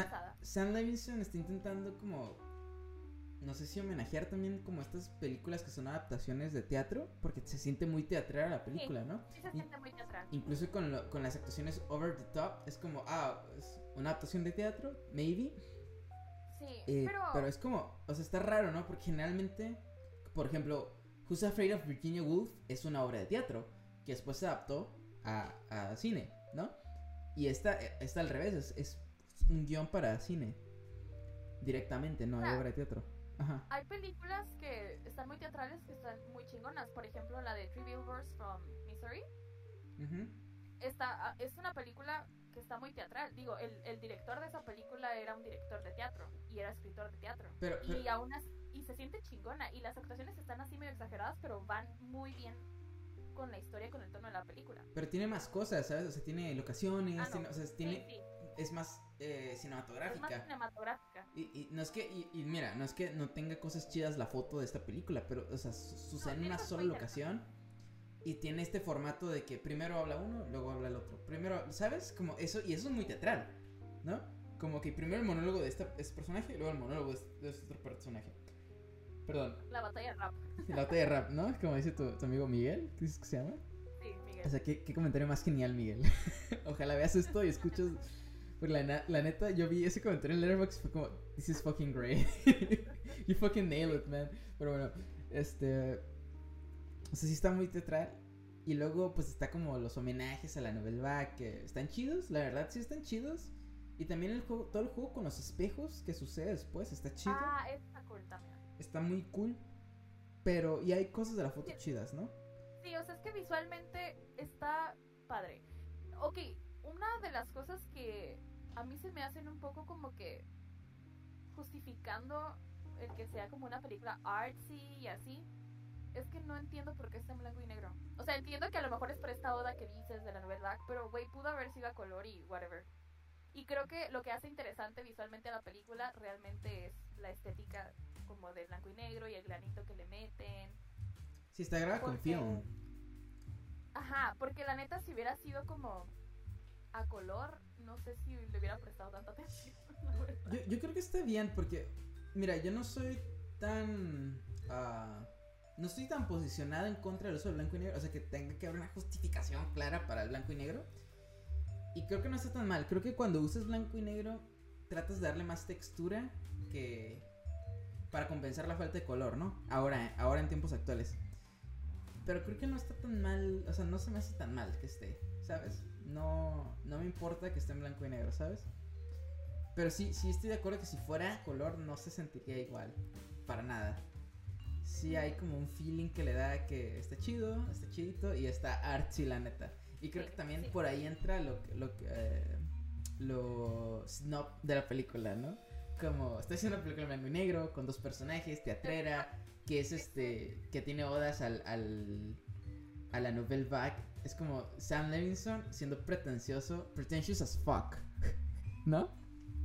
Sí, Y, y aparte me voy a quejar de que el LA Times me dio una mala reseña a Assassination Nation. voy a Es aprovechar. como, güey, ¿qué estás Porque haciendo? What the fuck are you doing? Ajá, como dice Vincent, no, el que tiene plata se queja como quiere. Esa es la frase de la noche, Vincent, gracias. Pero bueno. eh, Pero, pero bueno, o sea, no sé, o sea, también, o sea, podemos decir como, ok, esta es la primera película, creo que es la primera película que se graba en, en cuarentena, o sea, en cuando empieza la graba, con, por eso también solo son dos actores, una locación, pero siento que es como, como que le dijeron, hey, ¿quieres hacer una película en cuarentena? Y él como, sí, claro, huevo, y escribió algo así súper rápido, porque también, otra cosa importante para mí, es que esto se siente como Sam Levinson versus Sam Levinson, ¿no? Porque Sí. puedes compararlo a otras películas de, de, de como con problemas en, las relaciones, como lo fue Marriage Story. Y que también está, porque creo que también esta película está inspirada en, en algo que le pasó a Sam Levinson. Este. Pero Marriage Story, que también está levemente inspirada en el divorcio de Noah Buckman, se siente más real. O sea, se siente, o sea, el personaje de Adam Driver se siente como un personaje. Y, Es aquí- que, y aquí ¿sabes? se siente como monólogos de Sam Levinson. Perdón. Es que, sigue, ¿sabes qué? Ajá.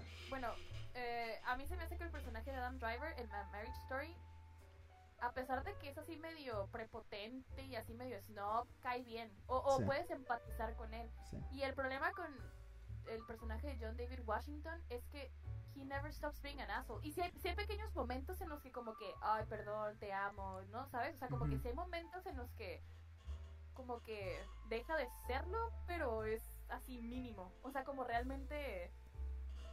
Y luego, por ejemplo, una de las cosas que no me gustó de la película es que ella constantemente le dice así como de...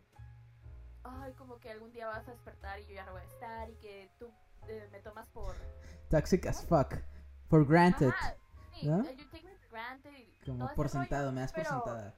Ajá. Pero él, pero nunca lo deja, él nunca, en realidad él nunca siente que lo va a dejar. O sea, sí me, sí me va a entender, o sea, como, pues es que nunca tiene un momento como en My Marriage Story, que el Adam Driver, bueno, del personaje, es así de que, güey, se le cae el mundo, porque la Sí. mujer lo deja y lo deja, Sí. ¿no? Entonces también siento que tiene que ver eso, ¿no? Sí, es que, o sea, sí, sí hay un nivel de complejidad más grande en Noah Bugman, ¿no? Por eso te digo, es como, se sienten como personajes. Aquí se siente como Sam Levinson ranteando nada más, ¿no?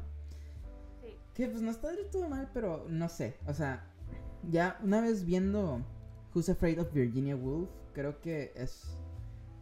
Creo que a pesar de que esta película bebe de, de lo que fue Virgi- eh, Who's Afraid of Virginia Woolf, no logra para nada ser una versión moderna de esta película. Y pues no sé, o sea. O sea. Cosas como. O sea, está raro, ¿no? Yo, yo estaba platicando con. De hecho, platiqué brevemente con otra persona, con una muchacha sobre esta película. Y me decía como, oh, pues me gustó que tenían. Eran una pareja que tenía la suficiente confianza para decirse las cosas como son. Que en mi opinión eran más tóxicos que nada. Sí. O sea, no creo que es- eso, es confianza, eso es pinche toxicidad al más no poder. Güey, aparte, Y- la neta, y- se habla ajá. súper Sí, o sea, ¿qué pedo? horribles. ¿Qué pedo?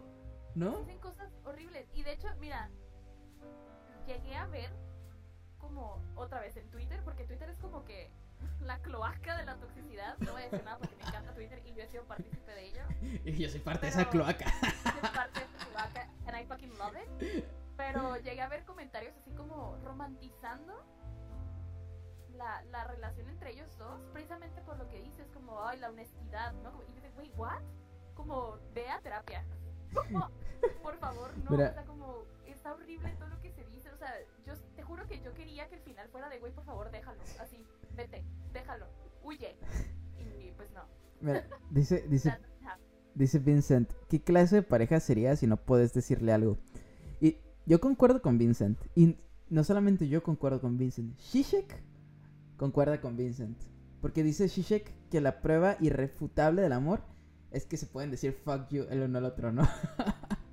Que- o sea, Ajá. eh, eh, estoy de acuerdo con eso, ¿no? Sí, sí, sí puedes decirle cosas a tu pareja y, y creo que es parte, o- o parte de la evolución de todas las parejas. El problema que yo veo es que también, O sea, honesto y puedes decir las ajá, cosas o sea- al otro. exacto, o sea, yo creo, que- yo creo, Siento- Bueno, di. no, perdón. Es- No, solo iba a decir que siento que, que, por ejemplo, una de las cosas, ay, yo acá ya soy la terapeuta, pero una de las cosas es que pues no se dan el tiempo de pensar y de respirar y de calmar como los ánimos, ¿sí ¿me explico? O sea, y por eso es algo tóxico, porque no es tanto la honestidad que se tengan, porque la neta sí se dicen sus verdades, o sea, los dos se dicen sus verdades y es como, ay, fuck, o sea, como de, neta, está cabrón lo que se dicen porque es cierto, y lo puedes ver como en los personajes, pero lo dicen de una forma hiriente, lo dicen de una forma cruel, que digo, es el punto de la película, ¿no? O sea, el punto de la película es estar toxicidad entre ellos, supongo, Sí. no sé, tendría que preguntarle a Sam Levinson, pero hay formas de decir las cosas, hay formas de hablar con tu pareja y decirle, güey, lo que estás haciendo está culero, ¿no? es que sí, No sé. y yo creo, yo creo que sí Digo, puedes. tú, eres, tú eres el que está en una relación, yo soy la soltera, Por algo es, ah, no es cierto. por algo es. No, no, es cierto, pero, o sea, sí creo. I'm undateable. Ah, no es cierto. No, no es cierto.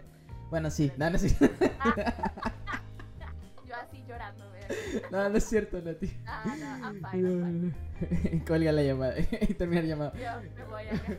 No, o sea, yo creo que sí puedes decirle a tu pareja sus verdades, ¿no? Y creo que es de las grandes. ah, o sea, creo ahí concuerdo con Shishek y con Vincent. Puedes decirle a tu pareja sus verdades. Y tu pareja, pues se puede enojar y lo que sea, pero pues, o sea, te, te escucha, ¿no? Pero también aquí el problema es que no solamente se están diciendo sus verdades, porque sí lo llegan a hacer, sí se dicen sus verdades. Pero también se están. Se están. Ajá, se están buscando herir. Y, y están mostrando una codependencia a niveles estratosféricos. ¿No? Bueno, aunque una de las cosas que sí entiendo es que ella es una exadicta. Y generalmente la personalidad de un adicto, pues es una persona codependiente. Sí, ¿no? sí, que eso también es Entonces, importante. Tiene sentido que ella haya terminado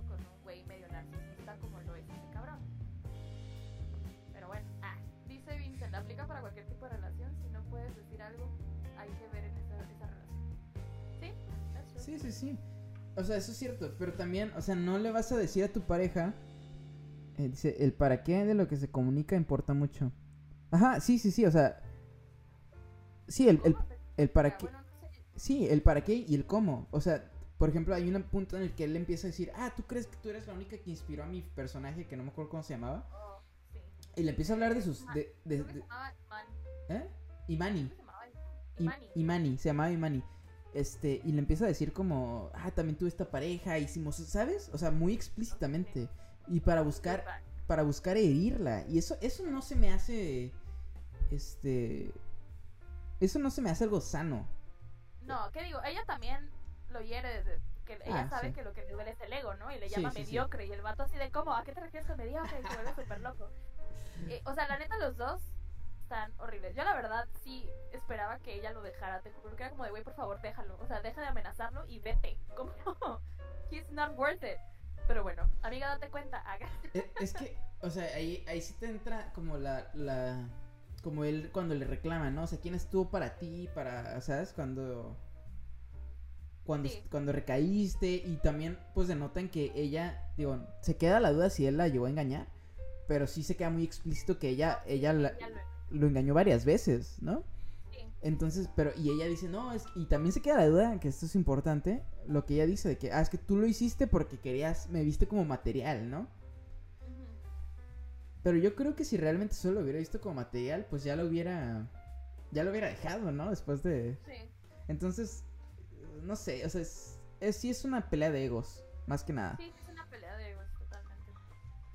Pero, bueno, o sea, la película tiene lo suyo. Sí, A mí no me. Yo no la volvería a ver, la verdad. No me encantó. Pero tiene lo suyo y. O sea, está interesante, ¿no? O sea, no. He visto películas mucho peores. O sea, la neta está decente la película. Esta, sí, o sea, mira, eh, sí, sí, me tomo la libertad de decirle a Sam Levinson, what the fuck, dude. pero, pero también no es como, pues, sigue haciendo películas, la neta, o sea, creo que, creo que tienes, creo que tiene potencial, creo que puede hacer cosas interesantes. Pero esta película en particular, no, no, o sea, no me gustó. O- Sí, no, a mí De hecho, tampoco. cuando la terminé de ver me quedé con la duda de si me había gustado o no. Sabía que estaba exhausto de verla. Pero ahora hablando de ella y reflexionando sobre ella, no me gustó. Eh, tiene cosas buenas. Pero no... Creo... Sí, no, la neta, güey, si te quieres aventar una película de dos parejas peleando, ve a Marriage Story, ve. No, ve... La de Bergman, ¿cómo se llama la de Bergman? Ah, este...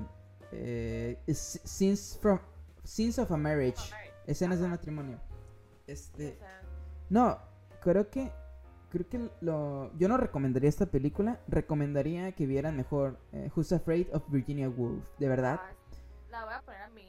No, sí, de verdad, eh, o sea, inclusive si no tienen si no encuentran dónde verla está en YouTube. No no está en la increíble calidad, pero es una gran película y es el mismo director de del graduado, de The Gra- Graduate. El grabado está increíble. Y de hecho es una de las películas que más nominaciones al Oscar ha recibido, eh. Recibió La de Who's Afraid of Virginia Sí, Woolf. recibió Sí, muchísimas. la neta, no sé por qué no la he visto. Sí, desde que estamos en la carrera, todo el mundo la, la menciona. Fíjate La voy que a ver, la voy a ver. Fíjate que yo nunca la había escuchado. ¿No? No, de- Yo te lo sí juro. muchas veces. No tenía idea de, esta, de que existiera hasta que vi esta película y empecé a investigar en internet sobre para, pues, para el podcast, para hoy. Y, y salió ahí como, ah, la referencia, ¿no? De que pues es un, como un referente de la película y lo que sea. Dije, ah, se ve interesante. Y la busqué en YouTube, vi una escena que está impresionante.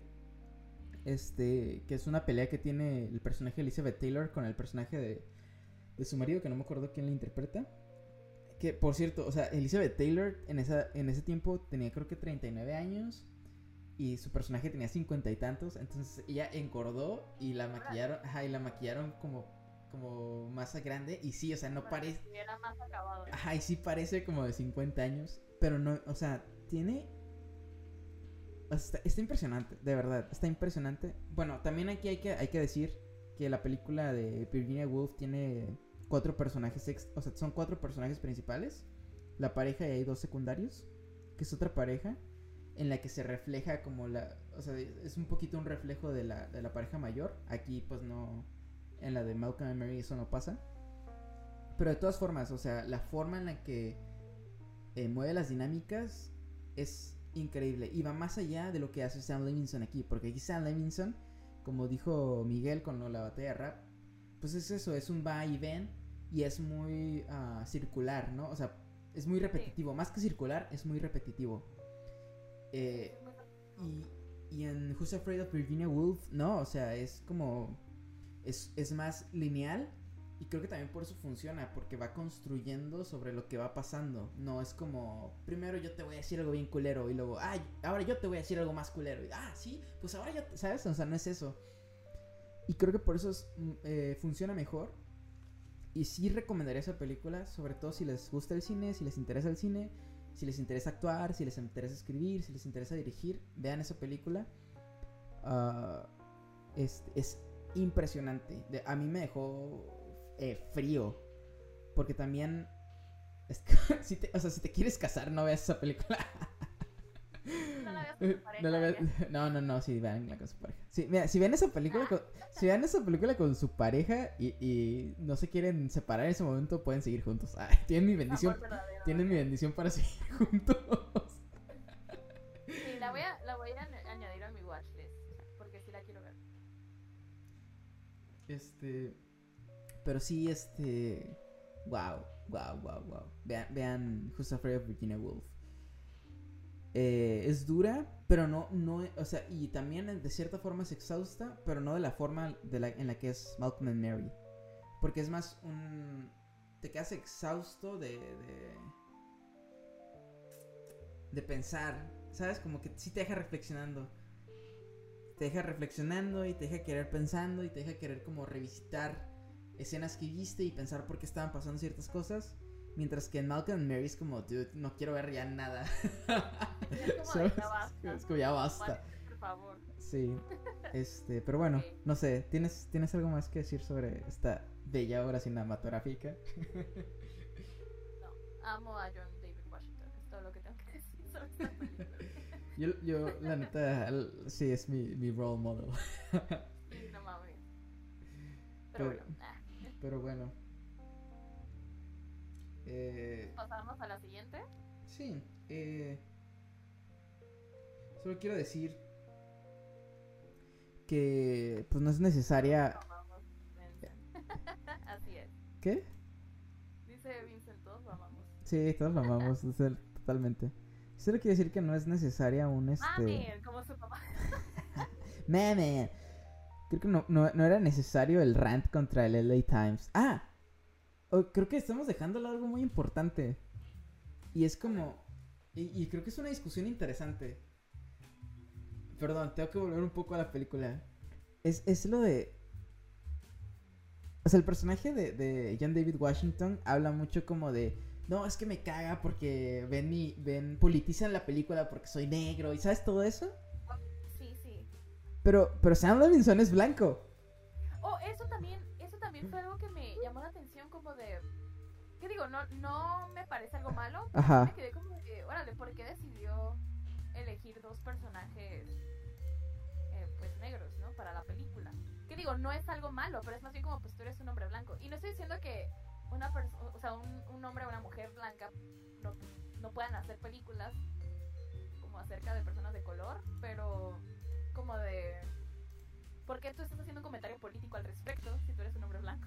No sé. O sea, Digo, yo no, yo no estoy a favor de esta como casa de brujas, pero sí está como un poco raro. No sé. yo, Está cool, o sea, está cool lo que menciona, pero... I don't know. ¿Tú qué opinas? mira, yo estoy en contra de que... No, déjame buscar las palabras correctas para decirlo. Es que yo creo que, en- por ejemplo, que los temas políticos, sociopolíticos importantes, de, de discusión, importantes como, como es el racismo, como es el, ah, el feminismo, estas cosas, sí es importante que todos lo hablemos, ¿no? Sí, porque es un problema social.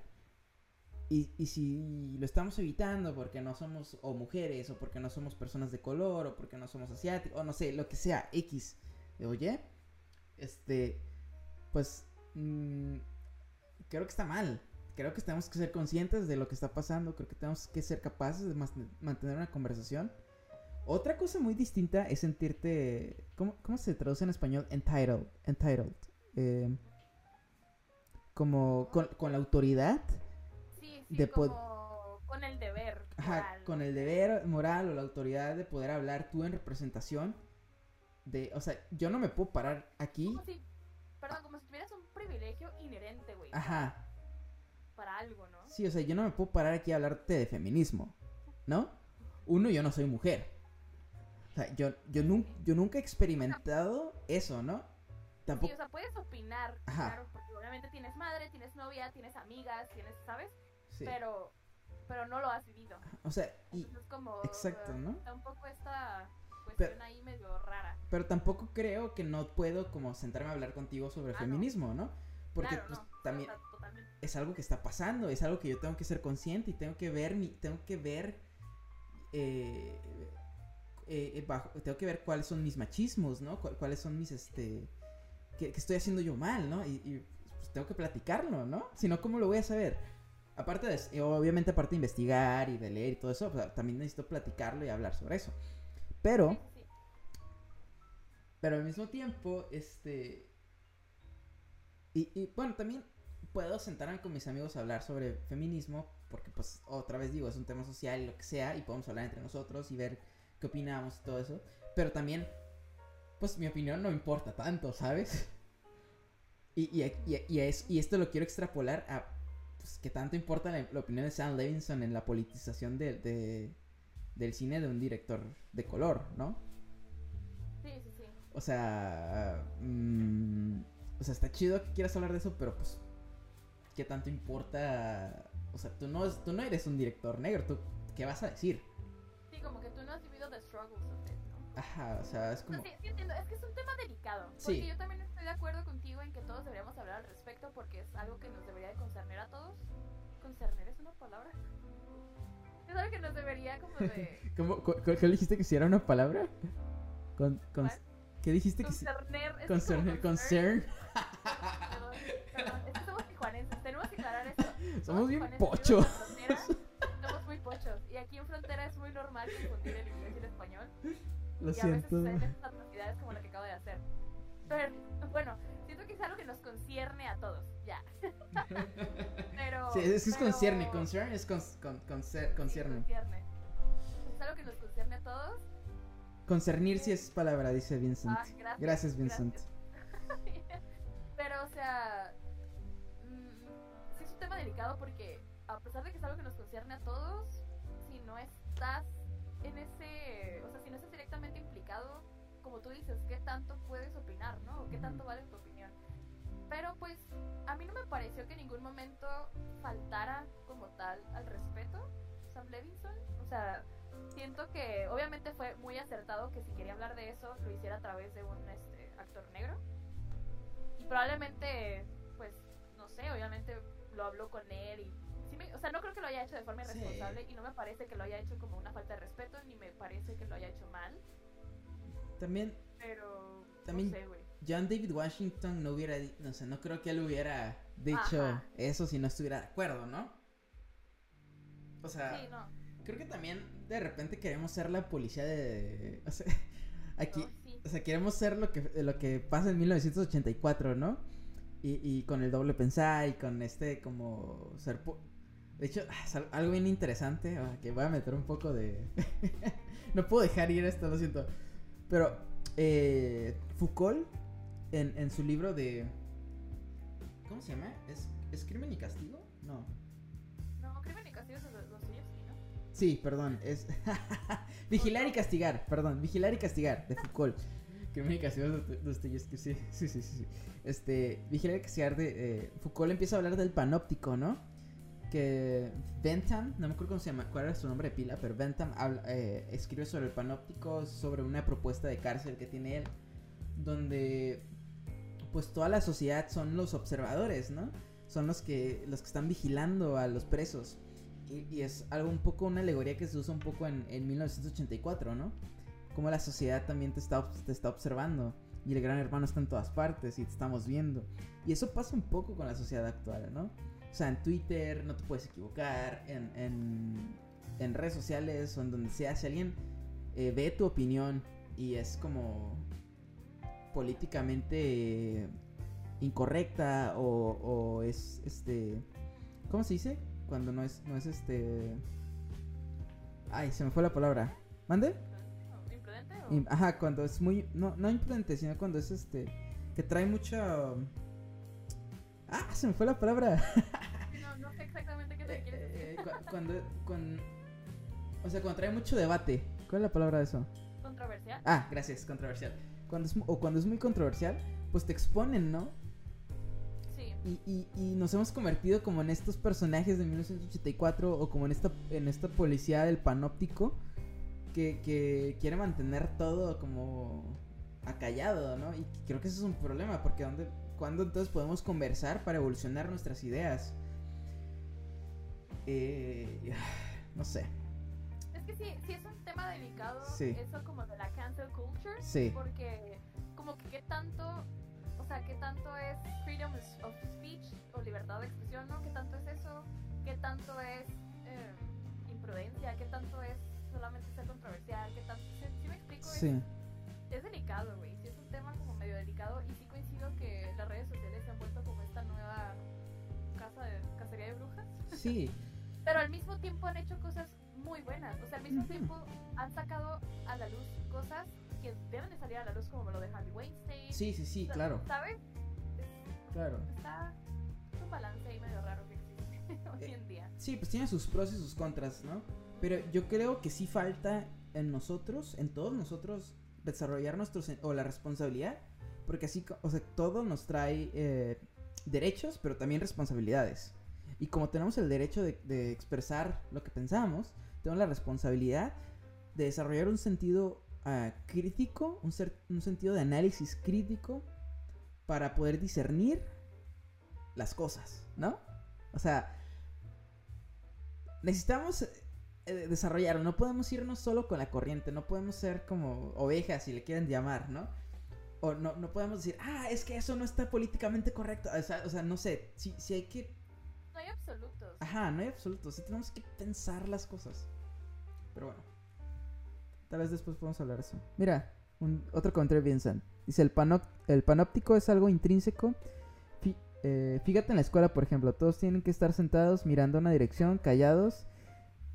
eh, y callados, hacer algo distinto destaca. Ajá, o sea, dice, el sentido crítico queda sesgado. Sí, sí, sí, o sea, es- pues es lo que comentaba Foucault, ¿no? El parecido entre un hospital psiquiátrico, una prisión y una escuela, ¿no?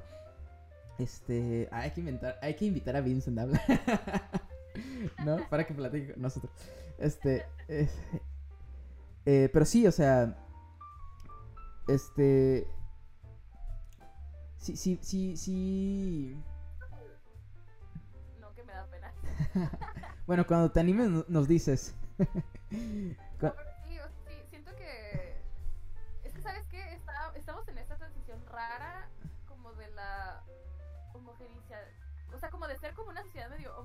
Ajá. Como de que todos pensando igual, Sí. a como todos individualistas. No sé, está como muy rara.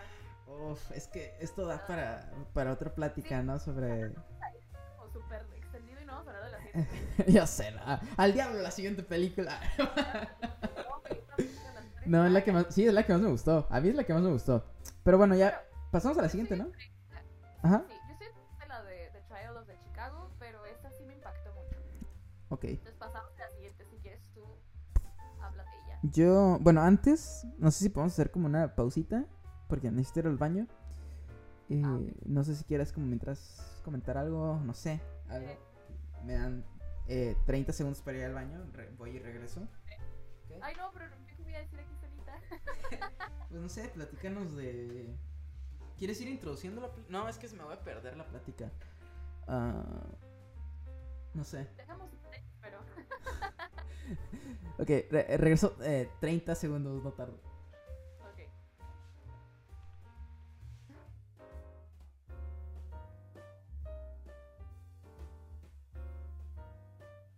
Lo que puedo decir es que en lo que regresa Hugo, es que Netflix creo que se está intentando poner las pilas con sus producciones porque le está comiendo el mandado HBO y Amazon. Prime Video.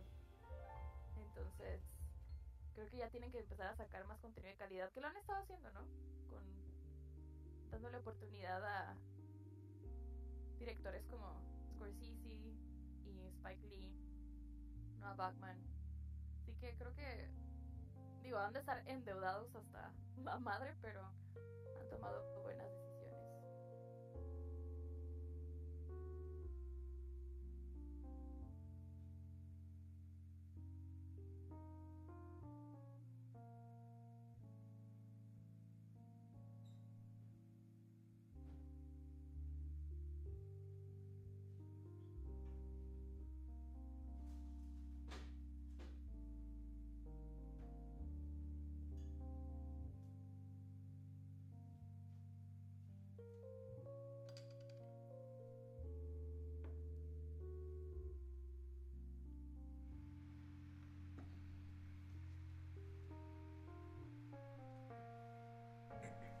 Ya volví. Oh, that was fast. Sí, nada más poquito tiempo. Eh, chale, yo voy a parecer alcohólico. Me traje una cerveza ahora. Ya llevo dos Sí. este, whiskies. Yo. Ah, bueno, no deberíamos de estar hablando de eso. ¿Por qué no? Come on. This is- este es un espacio seguro. ¿Eh? Es que generalmente hacemos los podcasts con un poco de alcohol al lado. Un poco.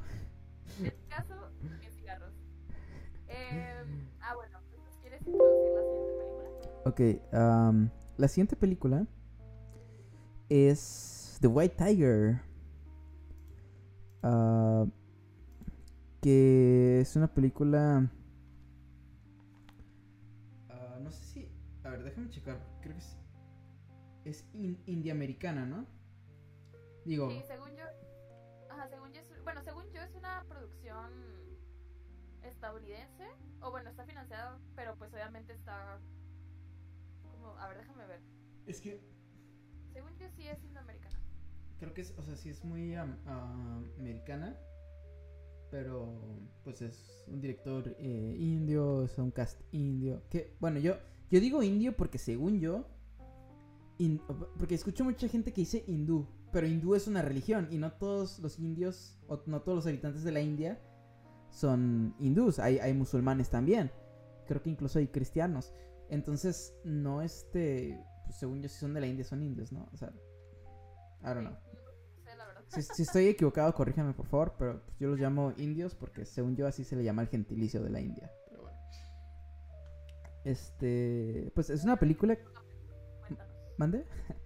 ¿De qué trata la película? ok. Cuéntanos. Pues es una película basada en una novela, para empezar.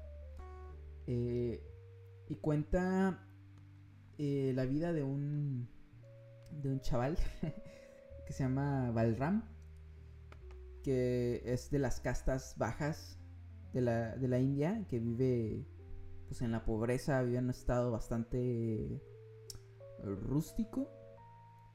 Y cómo escalona, cómo escalona hasta convertirse en un capitalista de los chingones. De los verdaderos. de los capitalistas de, a de veras. De a de veras. Eh, que. Wow, o sea. No sé. Es una película muy impactante. Sí, sí, sí, sí. Y es lo que me gusta de la película es que es am, chistosa, pero no es chistosa como una comedia. Por- es como una, no sé si llamarlo sátira tampoco, pero, pero es una película que sí te... Es como comedia negra, ¿no?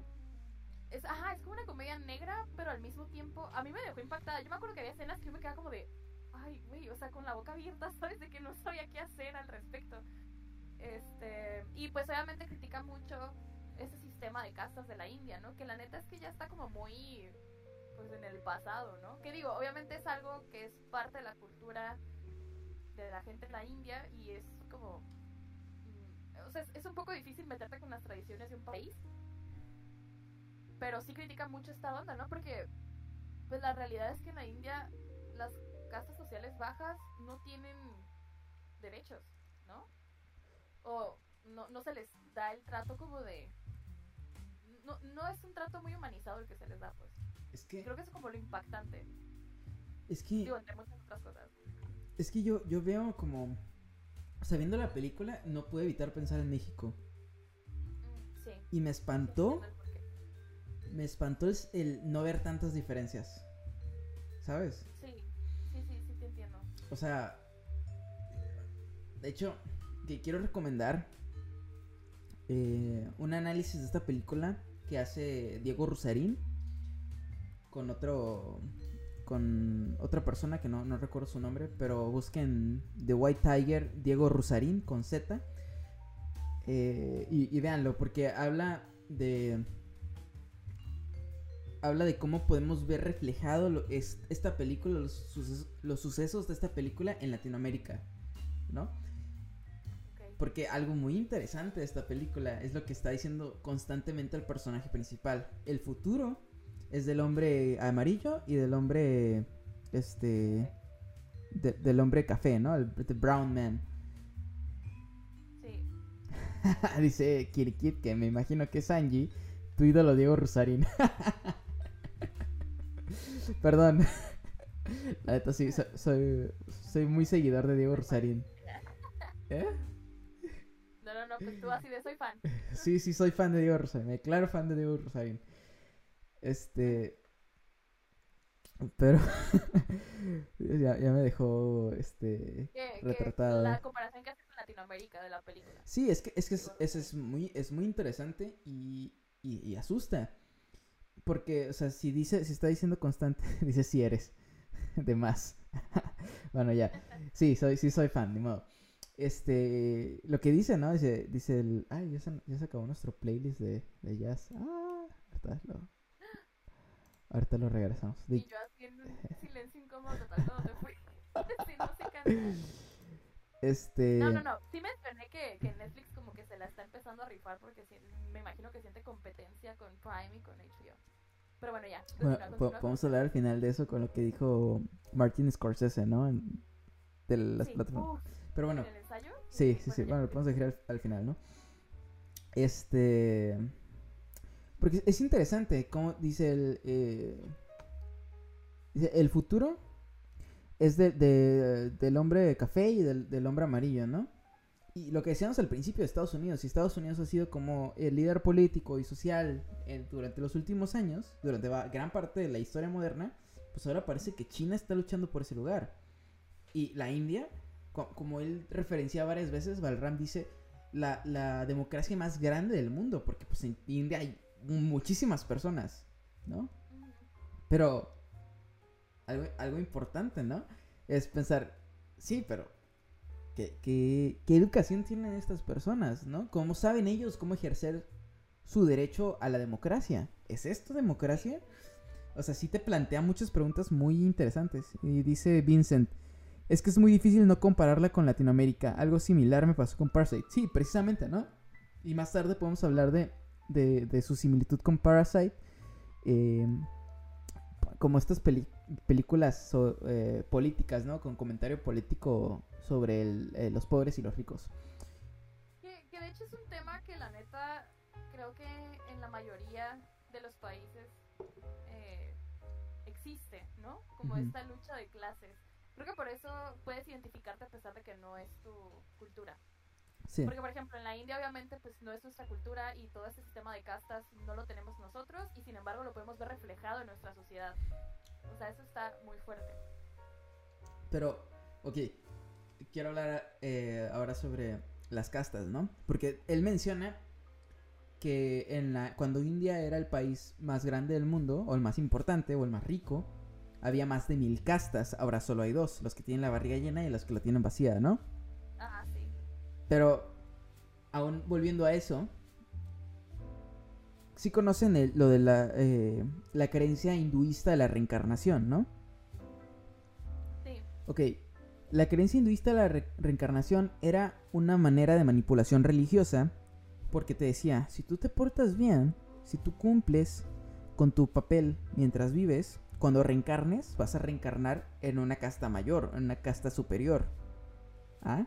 Si no, vas a reencarnar como un animal o en una casta menor.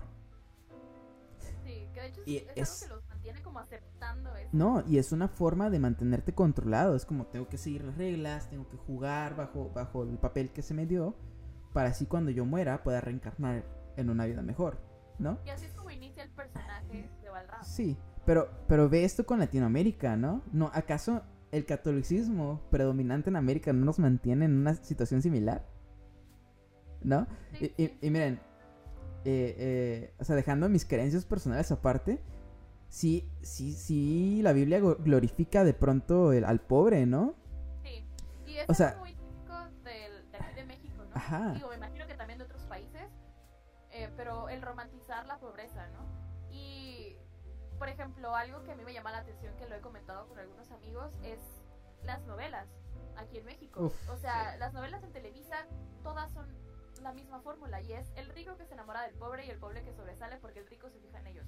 Y siempre Ah, los sí. pobres son así, o- personas súper honestas y trabajadoras. Y, ¿Sí me explico? Ajá. Claro, no estoy diciendo que no lo sean, pero es una romantización precisamente porque, pues obviamente una persona que ve eso es como de, ay, a huevo, ¿no? Algún día me va a tocar a mí la lotería. Y no sé. Pero es, está, es un condicionamiento social medio... Es, es, es lo que él dice, lo que Balram dice del gallinero, ¿no? Que la invención más grande del, del India es la, el gallinero.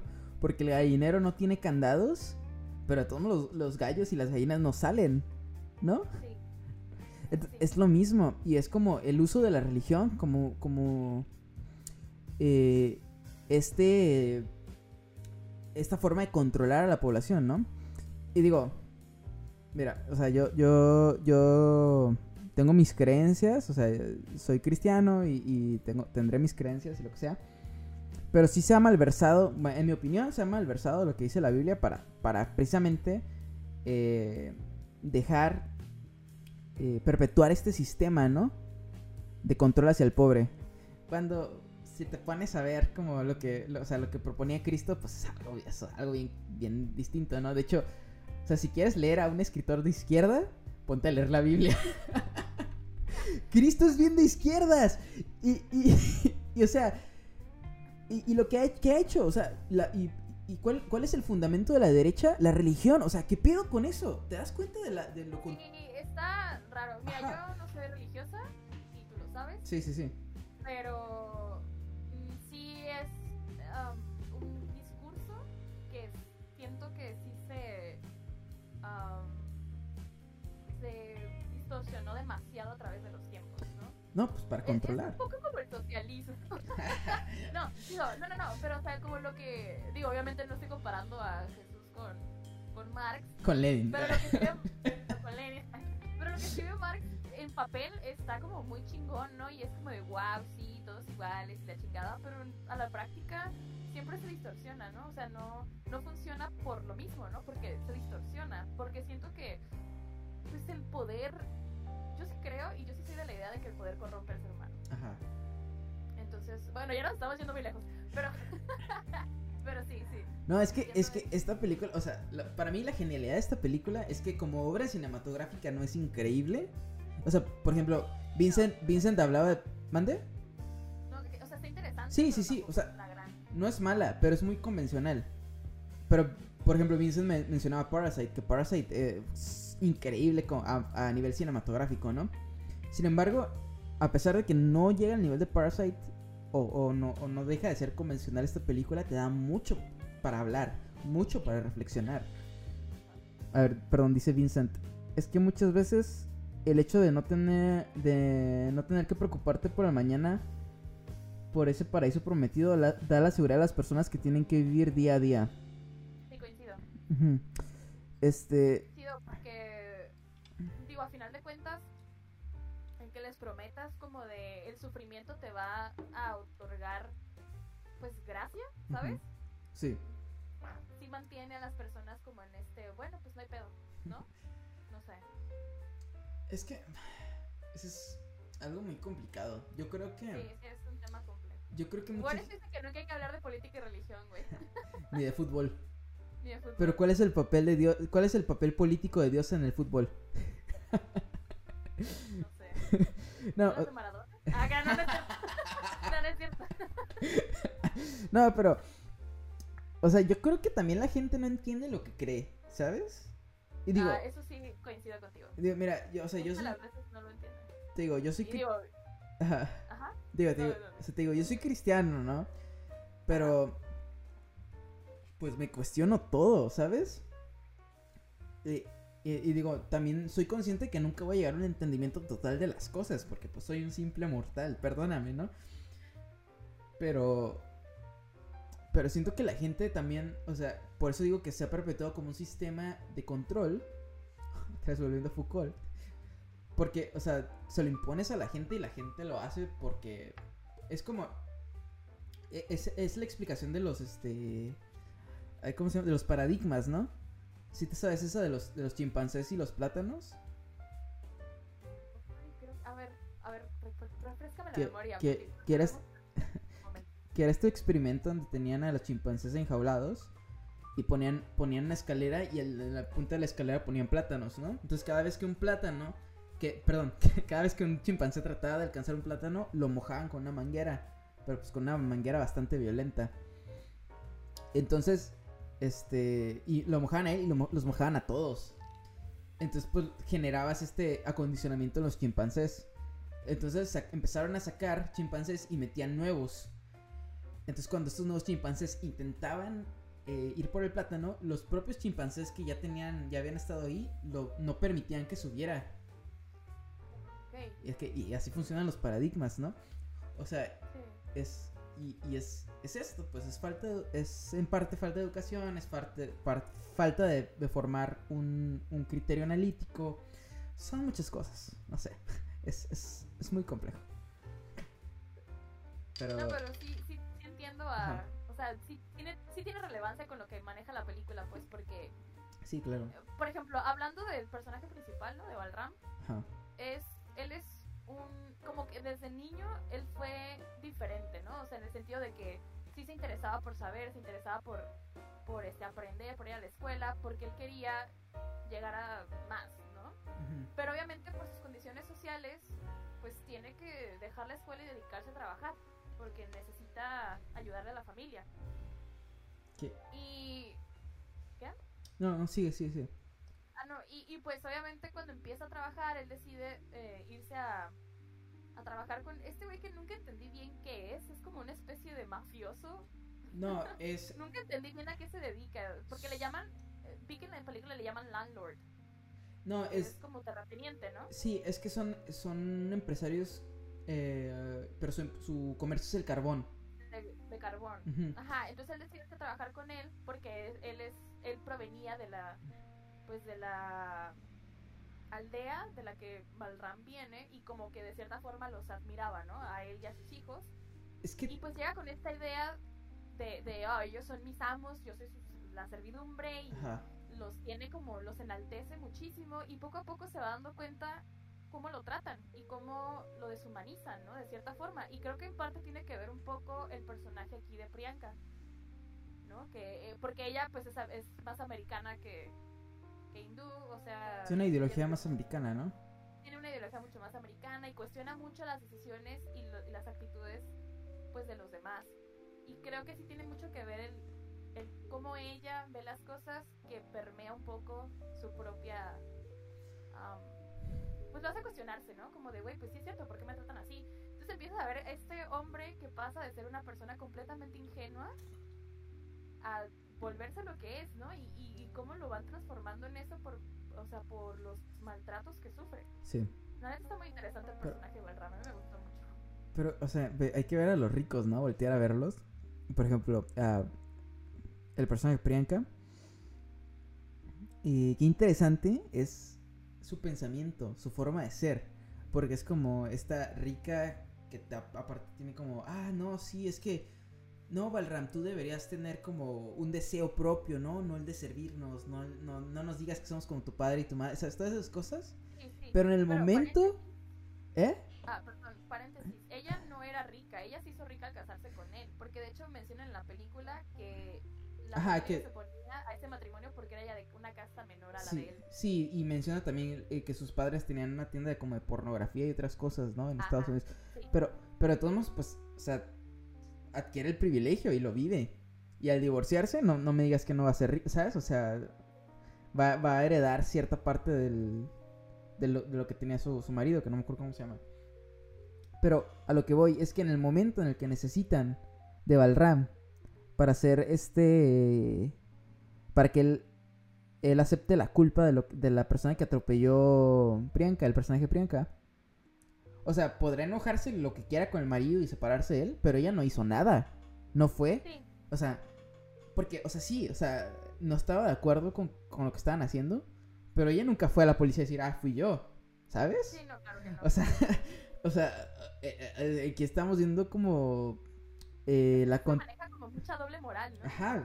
Sí, y también el mismo patrón de Balram, que no me acuerdo cómo se llama este... ah, déjame ver cómo se llamaba. El, el, el weón No este. Este... Ay, que me cae súper mal, güey. Bueno, el personaje, obviamente. Porque bueno, es que es el típico... Ashok. Ash- Ah, ah, no, yo pensé que el papá. Ah, no, no, no, no, yo estoy No, hablando de el Ashok. de. Sí, Ashok. Que es como este güey que está entre medio, ¿no? Está como un poco... Es que creo que Ashok representa a muchos de nosotros que dependiendo con quién estemos, adoptamos esa, esa postura. Sí, Porque Ashok cuando estaba con Pinky, que es el personaje de Priyanka, sí. eh, cuando estaba con Pinky eh, era más, este, no, sí, más americano, ¿no? Pero en cuanto estaba con su hermano, con el... ¿Cómo se llamaba su hermano? El, eh, que le decían de, Mon de Mongush. Sí, Mo- Mongoose. Ajá. Este, era, ma- era como él. Y trataba más mal a Balram. O cuando estaba con su papá también. Sí, Y de hecho, Pinky comete lo mismo. Porque cuando está con su amiga, no sé si te Oh, acuerdas, lo trata, o sea, y ella se queja. Ella también empieza a maltratarlo. ¿No? Esa es una doble moral constante que no descansa. Y es la doble moral del rico. Es la doble moral de, de pinche Elon Musk. ¿No? o Sí, de lo Jeff puedo ver. Bezos. O sea, son es- o sea, porque, o sea, Elon Musk y Jeff Bezos son los hombres más ricos del mundo. Y podrán decir lo que quieran en Twitter, pero tienen a niños chinos trabajando en sus, en Sí. sus fábricas. O sea, de hecho, don't fuck Me- with me me, man. me ¿No? recuerda un poco el diálogo de Parasite, que Ajá. dice como de, ay, como para ser ricos son amables, y que la mamá le dice, no, son amables porque son ricos. O sea, no, that's why, ¿no? Totalmente. Pero. Y, y, o sea. Creo que sí, aquí. Creo que aquí desmenuza más. Y desnuda más la doble moral del rico, ¿no? Es como. Es muy difícil que un rico salga de su privilegio. ¿No? Sí. Es muy, muy difícil que un rico admita su doble moral. O sea, me acuerdo ahorita de algo que pasó recientemente. Una de estas morras que es parte de, de los tiburones estos, de este programa Ay, De- no veo el programa, entonces no sé. No, yo Pero tampoco, pero, parece. ¿sabes qué programa? El de, el de que van, van comerciantes y presentan su proyecto y, y para que le inviertan en ellos. Y que les dicen tiburones y no, no me acuerdo, es una, es una estupidez. O sea, una estupidez capitalista. Pero una de ellas tuiteó que pues se murió su asistente, ¿no? Ya sé cuál. Ajá, y empezó a tuitear, no, no, pues que mi asistente se murió y todo. O sea, mi asistente se murió. No, no sé, no pudo decir, esta persona que yo aprecio se murió. No, dijo, No, mi asistente de toda la vida. de- y aparte puso algo así como de, me da tristeza que no haya acudido a mí, ¿no? Y decir Shark que Tank. estaba mal, algo así. Ah, ah, eh, Angie dijo Shark Tank, sí, es Shark Tank. Gracias, Angie. Ah, se llama el programa. ajá, Sí. Este, perdón, ¿qué, qué- qué dijiste? No, no, que, que, que aparte pone como de, ay, me hubiera gustado que hubiera acudido a mí y decirme que algo estaba mal, Mm. como porque, o sea, como si yo hubiera sabido que estaba enfermo, le hubiera ayudado o algo así, pero como súper desconectada, pues, de, de la realidad. No, y luego empezó a decir que, que no, es que es, es, es la baja autoestima de, de la base de la pirámide, que somos nosotros, Sí, sí, eh, eh, la, eh, la que no permite que crezcan. O sea, ¿ves ahí la desconexión que tienes de la realidad? ¿No? O sea, ok. En- durante la pandemia, la cantidad que ganaron las, las personas más ricas de este planeta es la cantidad que perdieron las- todos los demás. ¿Sabes? sí, O sea, es demasiado obvio y nadie lo quiere voltear a ver. Y aquí viene Muy la... Eh, Es que aquí, y aquí viene la famosísima frase de Oscar Wilde. Cuando la educación no es manci- emancipatoria, el sueño del oprimido es volverse el opresor. Que es el personaje de Balram, El ¿no? personaje, Balram, sí, lo Eh, define perfecto esto, ¿eh? Sí, Te lo, te lo repito otra vez. Cuando la educación no es emancipatoria, el sueño del oprimido es volverse el opresor. ¿Y qué ejemplo más claro que Balram? ¿No? Sí, coincido. Porque sí, de hecho, eso es lo que más me gustó de la película. Que, que digo, no es que me haya gustado, sino que fue creo que lo que más me impresionó, más bien. El hecho de la transformación de él y, y como... De hecho, hay una parte en la película que él dice, ¿no? Como lo habías mencionado, que él dice como, ah, como los ricos se llenan la panza y, y los pobres pues no. Y luego dice, y yo ya me estoy empezando a llenar la panza. Ajá. Como yo ya aprendí Sí. este, que tengo que hacer lo mismo para poder sobresalir, ¿no? Y lo va diciendo creo que justo después de que asesina a, a Shock. No, eso lo dice antes. Sí lo dice antes. Sí. Ya lo está planeando. Sí, lo ya, ya, cuando lo está pensando. Es cuando lo empieza a estafar, Sí. cuando empieza a robarle. Cuando lo empieza a estafar, que Ajá. empieza a robar poco a poco, Sí, ¿no? sí, sí. A mí me impresionó mucho, la neta. Fue como, ay, güey. Y, y de hecho, la, vi esta película con una amiga que se llama Celina. Y de hecho, ella me dijo, como de, güey, es que el que no tranza no avanza, ¿no? Y dije, ay. como- No, O sea, suena feo, pero pues es que sí es una mentalidad. es que, es, ah, es- no, es, mucha gente. es que deja, deja, deja que sea la mentalidad de mucha gente, es a lo que nos orilla el sistema. Porque Exacto, otra es a lo que se nos orilla. Eh, sí, es que otra frase impresionante de la película que yo creo que se me va a quedar para siempre es la de. La de la- cuando, la, cuando dice Balram que, que los ricos me enseñaron la importancia de no ser un hombre pobre en una democracia. ¿Sabes? Sí, sí. La importancia de no ser un hombre pobre en una democracia. Y aquí volvemos a lo de la democracia que hablábamos en, en, en, en el, en el juicio de los siete de Chicago, ¿no? Es como... ra- o sea, ¿realmente está funcionando el sistema? Real-. No, eh, y, y el sistema económico, ¿no? O sea, esta, esta película es para empezar a cuestionarte todo. Porque, ¿cuál era el destino de Balram si no hubiera hecho lo que hizo? Otra, otra frase im- im- importantísima que resume muy bien la película y que también yo creo que se me va a quedar para siempre es la de la que dice Balram de solo hay dos formas eh, de volverte rico o las políticas o el crimen pero Sí. pero por lo que muestra la política son lo mismo. Porque ¿qué hacía la gran socialista? Aceptaba sobornos, ¿no? Y dejaba que el- esta familia empresaria del carbón no pagara impuestos con tal de que le diera dinero. O sea, no. O sea, Que- son, son lo mismo. Una de las política que era socialista eh, trataba de la, o sea, trataba a ellos de la forma que ellos trataban a Balram. Ah, sí. O sea, como de, como de hasta los ricos tienen quien pues los vea hacia abajo, ¿no? O sea, siempre hay como un pez más gordo que tú. No, por pues, así decirlo. pues los hiperricos, ¿no? O sea, es como... Exacto. O sea, volvemos a Elon Musk y, y Jeff Bezos, ¿no? O sea, ¿quién- o sea sí, ellos ven a todos los demás para abajo, pero ¿quién, ¿quién ve encima de ellos? ¿Quién? ¿No? O sea, Sí. Aquí... ¿Qué dice? ¿Qué dice Vincent? El de su hermano que muestran en la aldea. Eh, ¿A qué te refieres, Vincent? Sorry, es que no, no, no, no entiendo. Creo que nos fuimos en la plática ahí. Sí, creo que no había visto tu comentario, perdón. Si nos puedes explicar a, a qué te refieres con lo de su hermano. Pero, pero por ejemplo, no sé si tú sabías lo que hace Amazon, ¿no? Con, con sus, con la gente que trabaja en bodega. Amazon tiene una, política súper estricta en contra de, de eh, ¿cómo se dice? Unionize, que no, no, ah, la sindicalización, ¿no? Haz de cuenta que eh, tienen un régimen tan estricto en contra de la, de la sindicalización de los trabajadores de Amazon que les están diciendo cada eh, les mandan textos de que no se sindicalicen, tienen pósters en contra de la sindicalización, si- eh, tienen observando gente que haga comentarios pro sindicalización y si, a- y si intentas hacerlo te despiden.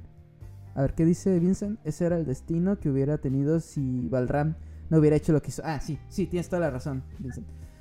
¿no? Que era, se Ajá. casó porque Pamela le consiguió este, una esposa y para siempre en la aldea vendiendo té, ¿no? ¿Qué, qué? De hecho, ahorita que mencionas eso de la sindicalización, hay Ajá. un documental muy bueno que también está en Netflix, que de hecho me parece Ajá.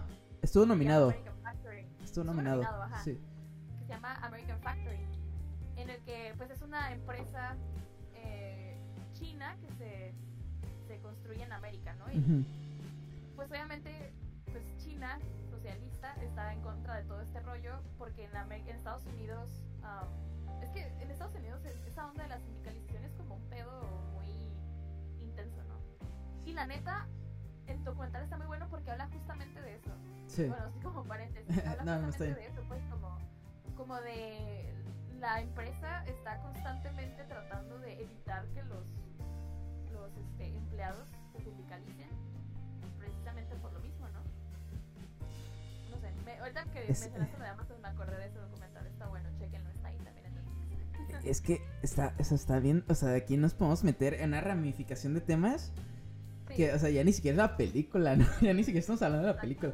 Pero es que, o sea, es lo que yo digo, ¿no? O sea, esta película no es tanto que sea una gran obra cinematográfica, sino el comentario político que hace y las cuestiones que te hace preguntarte. sí, de hecho sí es una película bastante impactante, la verdad. Sí. Eh, y- y más que nada por lo que mencionas, ¿no? Por, por, por el comentario social y político. No, y volviendo a lo que dice Vincent, ¿no? De, de- del destino del hermano de Balram. O sea, también es ver la importancia de la familia dentro de esto, ¿no? O sea, por cómo, cómo la familia de Balram quiere como en- encapsularlo, ¿no? Para que se quede... con ellos. De hecho, Ajá. la familia también de cierta forma lo está utilizando. Y hay una parte de, de, de la película en la que incluso lo sobornan, ¿no? Como de, si no te casas con la, la mujer que te vamos a mandar y no nos mandas el dinero, vamos a hablar con tus patrones y vamos a hacer esto. Ah, es una amenaza, ¿no? Más que un soborno. Y le mandan al, al sobrino, ¿no? Oye, ahorita que estamos viendo esa imagen de él, esa creo que fue la, una de las escenas que más me impactó. Sí. eh, que él se está lavando los dientes, que es justo después de que Pinky le dice, ¿no? Como de, ay, ¿por qué estás tan sucio? Como, lávate los dientes y no sé tanto le dice. Ajá. Que va y se compra su pasta dental y se empieza a lavar los dientes como frenéticamente y dice como de, ¿por qué mi papá no me enseñó a lavarme los dientes? ¿Por qué no me enseñó a lavar mi ropa? ¿Por qué me crió como un animal, no? Y puta, cuando dice eso yo me quedé fría, te lo juro, porque se me hizo una escena muy impactante. Tanto las palabras como pues la imagen, ¿no? De él frenéticamente así lavándose los dientes, tratando de, tratando de quitarse el amarillo, ¿no? Que, A, a mí, a mí me dejó fría. ¿Qué? Así dije, wow. que aquí podríamos voltear a ver... Perdón. aquí podríamos... no, no. Aquí podríamos voltear a ver como los valores extrínsecos de la sociedad, ¿no? Que quiere mantener, que es la, la belleza, el estatus, el dinero, ¿no? Porque que, que precisamente lo que Balram no es. No tiene estatus, no tiene belleza, no tiene dinero, ¿no? Sí. Eh, a ver, dice Vincent, creo que eso no, le- no lo explicaron bien, ese aspecto, pero lo quieren encapsular porque es un ingreso más para la familia. Es que, bueno, bueno, creo yo, Vincent, que es normal que no, pues no desarrollen del todo todas las cosas, ¿no? Porque sí es un tema bastante complejo, pero sí lo veo como un aditivo bastante importante, lo de la familia. Porque es, viene con todo este esta parábola, si así quieres llamarla, del gallinero, ¿no? O sea, porque son la familia, tanto la familia como Balram son parte de este gallinero. Y es, es como los monos, ¿no? Son, son, ellos son parte de los chimpancés que, que lo bajan cuando intenta ir por el plátano, ¿no? Porque es lo que han aprendido, es como han funcionado y, y, pues ya viven bajo este paradigma, ¿no? Eh, Sí. Dice, Val- eh, dice Vincent, exacto, ¿no? Sí, o sea, viven bajo este paradigma. Y, y, pues todos, todos vivimos bajo ciertos paradigmas, ¿no? Es, es difícil darnos cuenta de todos los paradigmas bajo los que vivimos y romperlos. Y sobre todo en este sistema. Sí, Ajá. es que también hay veces que, ¿qué haces, no? O sea, no hay mucho que puedas hacer, o lo que puedes hacer es. Sea, no es algo que sea deseable para ti. O sea, es, sí, es muy difícil, güey, es muy difícil. Eh, es un tema muy Eh, complejo, ¿no? eh, es que es entrar en, en las cuestiones amorales en, la- de las, en la- las que bebe el capitalismo, ¿no? Que es lo Sí. que, lo que hace Balram, es como mató a un hombre para, para obtener el dinero. Pero ¿de qué otra forma lo iba a obtener? ¿De qué otra forma iba a obtener los, creo que eran 4 millones de, de, de rupias, ¿no? Sí, me este, parece que sí. Y pues con ese dinero decide poner su negocio, ¿no? Y algo que me llama la atención no sé si sea como una especie de um, como feel good de parte del personaje, pero él dice, ¿no? Como de yo puse mi negocio así, pero yo trato a mis empleados con como que como se debe, ¿no? Y, y no, no los quiero hacer sentir parte de mi familia, simplemente son empleados, les firmo sus cheques, ellos pasan por su dinero y se van, ¿no? Si hay algún problema, yo como empresa me hago cargo.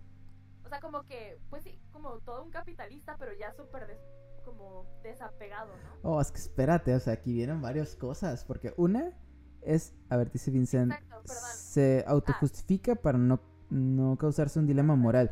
Es que, es que, Vincent, yo creo que más que no causarse un dilema moral, es que ya ha pasado la moral, ¿no? Es como, es como digo, o sea, creo que es amoral. Ya sus acciones no toman por importancia la, la moral. Lo importante es el, el- es el ganar dinero, ¿no? Es el, el ser, el ser rico. La moral ya no importa. Y, y creo que aquí hay varios temas, ¿no? Porque, o sea, la forma en la que él usan los negocios, que es lo que aprendió del, de su patrón, del... ¿Cómo se llamaba? A, a- a- Ashok. Este, sí, de Ashok. Es el de... Este, el, el outsourcing, ¿no? Ah, sí, que así es como él, este, pues pone su negocio, porque Sí. lo escuchó hablar de eso y dijo, bueno, si tú no lo vas a hacer, con permiso. Ajá, no, con este capital lo voy a hacer. Y, es bien interesante porque, o sea, aquí en México, por ejemplo, lo que hace el outsourcing o como muchas empresas usan el outsourcing, es como, ok, te voy a estar contratando cada seis meses a través de un tercero, que es el outsourcing, pero no te voy a pagar eh, los, lo, no te voy a pagar ni, ni seguro médico, ni te voy a dar para tus, como tu afore, que es, es el ahorro que usas para cuando ya terminas de trabajar, para que vivas de tus ahorros. O sea, no te da estos derechos del trabajador, ¿no? Se los, se los salta o encuentras este loop legal a través del outsourcing. ¿Por qué? Porque así tú como empresa generas más dinero y te cuesta, o sea, te cuesta menos la elaboración de tu producto y así puedes generar más dinero, que es el sueño capitalista, ¿no? o sea, que el menos, menor, sí, ¿no? El menor costo posible y la, la mayor obtención de dinero. Oye, Mande. no, no, adelante. Ajá. ahorita regreso. Ok. ¿Puedo seguir ranteando o quieres que te espere? Sí, no, sigue ranteando. Ok. ¿Te referís a subcontratar? Sí, creo que, creo que es muy similar. Este. Ah, bueno, si nos puedes decir de qué país eres, eh, Vincent, estaría, estaría genial. Pero sí, sí creo, sí, creo que es lo mismo, subcontratar, ¿no? Es como yo te contrato un a través de un tercero, que sí, bueno, vaya, es subcontratar. Y es este. Argentina. Ah, qué increíble que estés en Argentina. Este, saludos desde aquí a México. Eh, las maravillas del internet, ¿no? Es que, que, nos que podamos platicar. Eh, pero sí, subcontratar precisamente, ¿no? O sea, te contrato a través de este tercero para que. Para yo no, yo no tener que pagarte. Eh, pues ni, ni seguro médico, ni. Ni, ni estos derechos eh, legales que obtienes como trabajador, ¿no? Que nos está hablando de la precariedad laboral. Por ejemplo, aquí en México.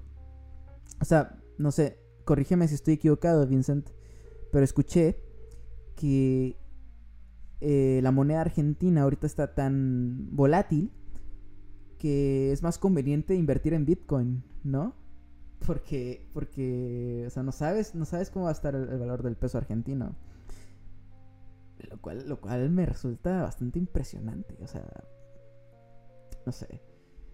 Sí, sí, bueno, pero bueno, esos, esos son otros temas, ¿no? Tal vez tú, tú seguro que tú sabes más que, nosotros. Estoy de regreso. Hola. Nomás le pregunté a Vincent de dónde era y me dijo que es de Argentina y estoy encantado. Oh. Estoy encantado de que, oh. de, que nos esté escuchando. Ay, sí, qué padre. Qué bonito. Yo, fíjate que yo tengo muchas ganas de, visitar Argentina. Dice, ah, y le, le, dije, le pregunté a Vincent si, si era cierto que la moneda argentina es tan volátil que es mejor el Bitcoin y responde que sí, es así, siempre es volátil, pero estos últimos años fue un poco más caótico. O sea, qué locura, ¿no? sí, sí. Ay, es que toda Latinoamérica, la verdad es que no, pero, no puede batallar. Pero lo, de Argentina es este, o sea, creo que sí es para estudio. Pero bueno, o sea, yo la verdad no conozco tanto Argentina como podrá saber Vincent. Pero bueno, podemos hablar de, desde México, ¿no? Y desde México aquí ha sido un problema lo de subcontratar o el outsourcing, que es lo que pasa, que es como Valram obtiene su... o perpetúa su riqueza. Este... Que eh, pues es, es eso, ¿no? Es como que yo te ofrezco este servicio, pero yo me hago cargo de mis trabajadores. Pero obviamente para que tú salgas ganando dentro de este sistema capitalista, que lo único que quieres es ganar más, y ganar más, y ganar más, sin un fin, más que el de generar más, pues tienes que precarizar eh, eh, tu fuerza laboral, ¿no? Porque de qué otra, de qué otra forma vas a, vas a generar más ganancias. Y aquí es cuando, cuando entra esta frase que me encanta, que es de Diego Rosarín, que es la de, el sueño del capitalista es acabar con el capitalismo. Solo que no lo sabe. Está buena, está buena, la frase. No, está increíble. O sea, Diego Rosarín es, sí. Fíjate que no, no lo había escuchado mencionar hasta que lo, lo dijiste ahorita. Voy a, voy a checar el, el review de la película. Ah, sí, te, te recomiendo. Te recomiendo sus videos. Tiene, tiene cosas muy interesantes. Así de, algún día esperamos que lo podamos tener aquí en este podcast. no, no lo veo imposible, pero, pero lo veo lejano. Este. Pero sí, o sea, bueno, ya hablamos un poco más de la película, ¿no? ¿Te has fijado que siempre hay una película que nos hace irnos así de recio con algo? Pero es lo maravilloso, ¿no crees? Claro, no, eso a mí lo que me encanta del cine, la verdad. Pero bueno, sí, la verdad la película, a mí, a mí me, lo que me gustó mucho es eh, las sensaciones con las que me dejó. Porque, digo, la película está muy bien hecha, está, es decente, está interesante, es entretenida, es hasta chistosa en cierto punto. Pero sí me, o sea, sí me dejó fría. O sea, y creo que es algo como que va creciendo, ¿no? Es, es algo que empieza, siento que la película escala junto con la pérdida de la inocencia de Balram. Sí, tiene, no sé si tenga sentido lo que estoy diciendo, pero en el sentido de que se va haciendo cada vez más, pues más oscura, ¿no? Que de hecho hasta creo que hasta él lo menciona en la película, como de vamos a pasar de la luz a la oscuridad, ¿no? Como refiriéndose a su, a su cambio. Y había, había escenas, había diálogos, había acciones entre los personajes que yo me quedaba fría. Y lo que dices es que, como lo decíamos hace rato, lo que más me impactó es el hecho de que lo puedo relacionar con cosas que pasan aquí en México.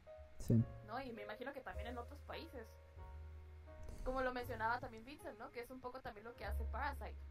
¿no? Que a pesar de que es una película coreana que trata como algunas temáticas coreanas, es, es universal. O sea, todo el mundo se puede relacionar con eso. Sí. Ah, sí. Yo, yo, yo añadiría, añadi, añadiría a lo que dijiste la contrariedad del mismo Balram al decir, porque él, él, cuando habla de luz y oscuridad, está hablando de la luz de los ricos y de la oscuridad de los pobres, ¿no? Él dice, ah, yo nací en la oscuridad y aquí en la oscuridad, bla, bla, bla, ¿no? Y ellos que están en la luz, y luego hasta menciona que cuando él pasa a, a estar en la luz. Sin embargo, menciona en su historia, aquí todo se pone mucho más oscuro. Y vaya contrariedad que para llegar a la luz se tenga que poner todo más oscuro, ¿no? Sí, la verdad es una película muy chingona. Sí, porque creo que aquí muestra algo importante y es que para que uno pueda ser rico, muchos otros tienen que ser pobres. ¿No? Sí, pues es que, güey, la verdad es que los ricos viven expensas de los pobres y de la clase media. Así es, una clase, una clase media que está desapareciendo poco a poco. La clase media está casi en un estatus de ilusión, un estado ilusorio casi casi, ¿no? Porque cada vez somos más, pues solamente una dualidad en el que somos la base de la pirámide y, la punta, ¿no? Los ricos y los super ricos. De hecho, bueno, traer un poco de conversación esta película de, de que salió hace unos días, que se llama I Care a Lot, de, que también es de Netflix. Eh, po poquitos spoilers, Nantifer, sorry. No. Está bien. Este, porque eh, el personaje principal, que es uh, Pigman Rose, menciona que, que ya, ya, ya, tiene una vida bastante. O sea, tiene una empresa, ¿no? Y, y, y, es una señora adinerada, que de hecho genera su riqueza a través de, de ser. De, de aprovecharse de los ancianos. Pero ella menciona: Yo quiero ser rica como la gente rica de verdad.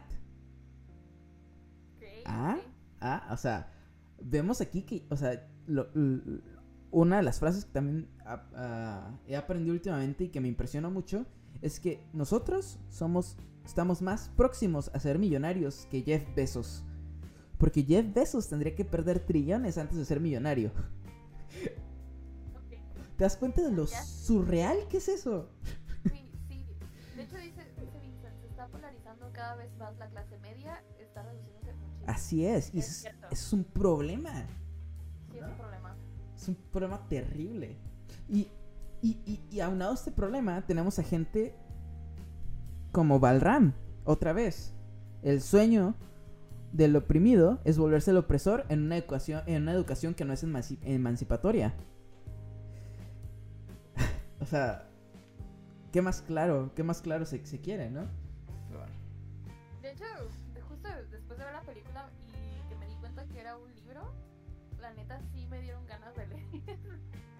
tengo ganas de buscar el libro para leerlo porque... Más que nada, ¿sabes por qué? Porque a mí lo, lo que más me gustó de la película, ah, obviamente aparte del contexto social y político que maneja, es el desarrollo del personaje de él, de Balram. Por lo mismo que mencionas, ¿no? O sea, como... Porque no estamos muy distantes de Sí. lo que a él le sucede.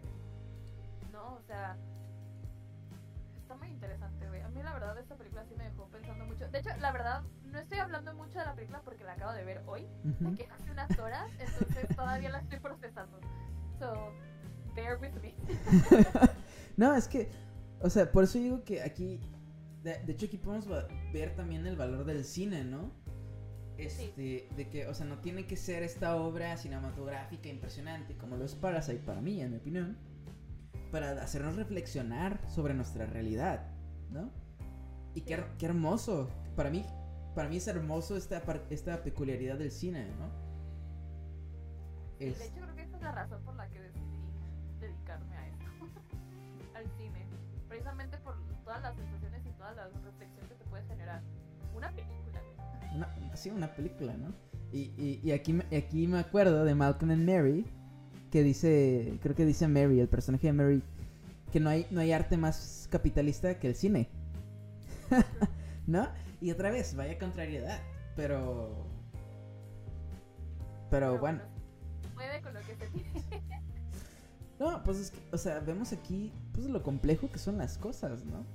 Porque si bien es cierto que no hay un arte más, más capitalista que el cine, también, o sea, por ejemplo, Parasite, ¿no? Parasite, que es una, una gran película con, con este tema también de, de la pobreza y la riqueza. Qué chistoso que haya ganado los Oscars, ¿no? Ah, sí. Que los Oscars hecho, es un concurso de popularidad. sí, sí. De, Es de- bastante irónico. sí, o sea. O sea, eh, eh, los Oscars es, es el concurso de, la, de las películas capitalistas, ¿no? De las películas que generan dinero de, de- de Hollywood. Que ju- junto con Bollywood, pues son, son películas para hacer dinero.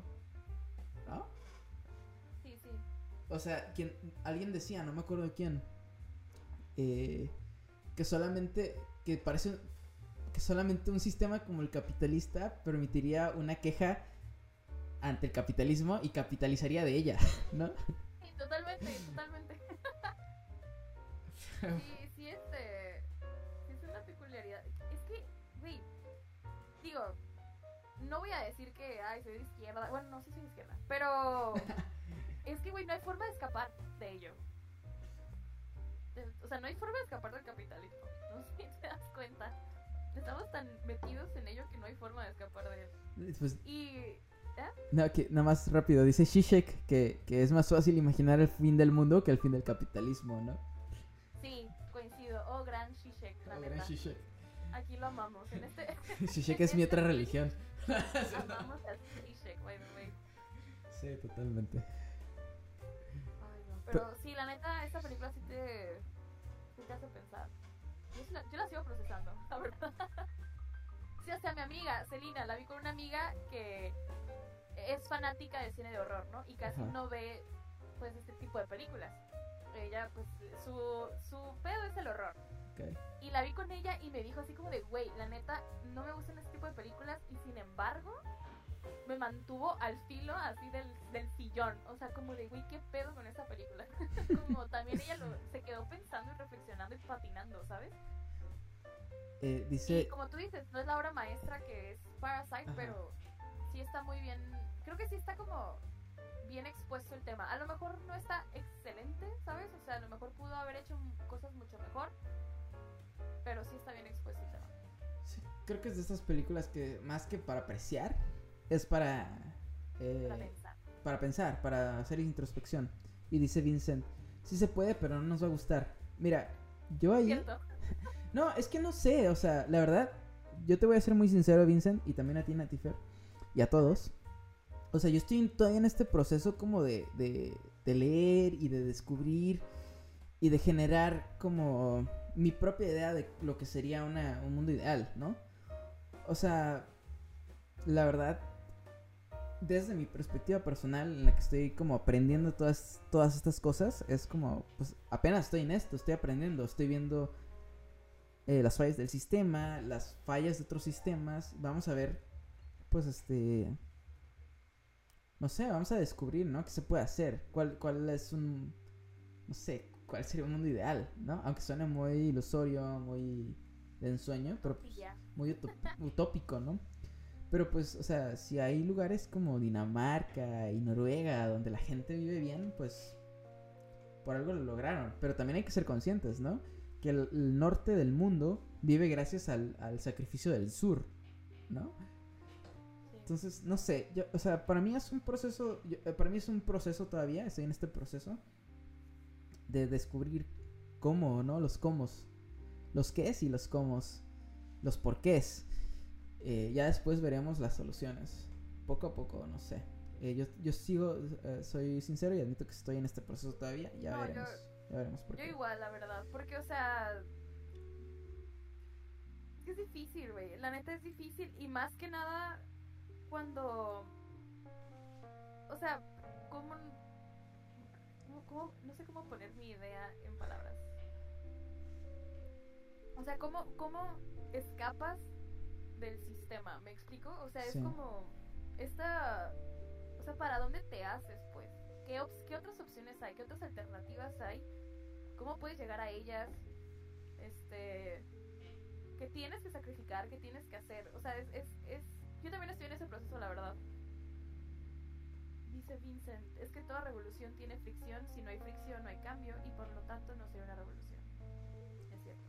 No, Y- cl- claro. No, no, di, di, di. Ah, no, nada, no solo iba, a- pues iba a decir eso, pues, o sea, como... Pues es que tiene que haber de, de repente como cierta contraparte, ¿sabes? O sea, no...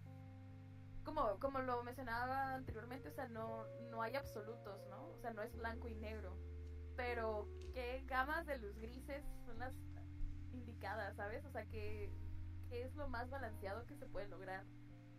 Es... No sé, yo me acuerdo cuando estaba en la preparatoria, eh, una de mis, eh, que es una de las mejores maestras que he tenido en la vida, era mi maestra de historia. Ella era fanática de la revolución rusa y la revolución cubana. Entonces, era muy socialista la mujer. Y nos hizo hacer un ensayo, ¿no? Obviamente en su materia vimos eh, pues como tendencias al socialismo y tendencias al capitalismo.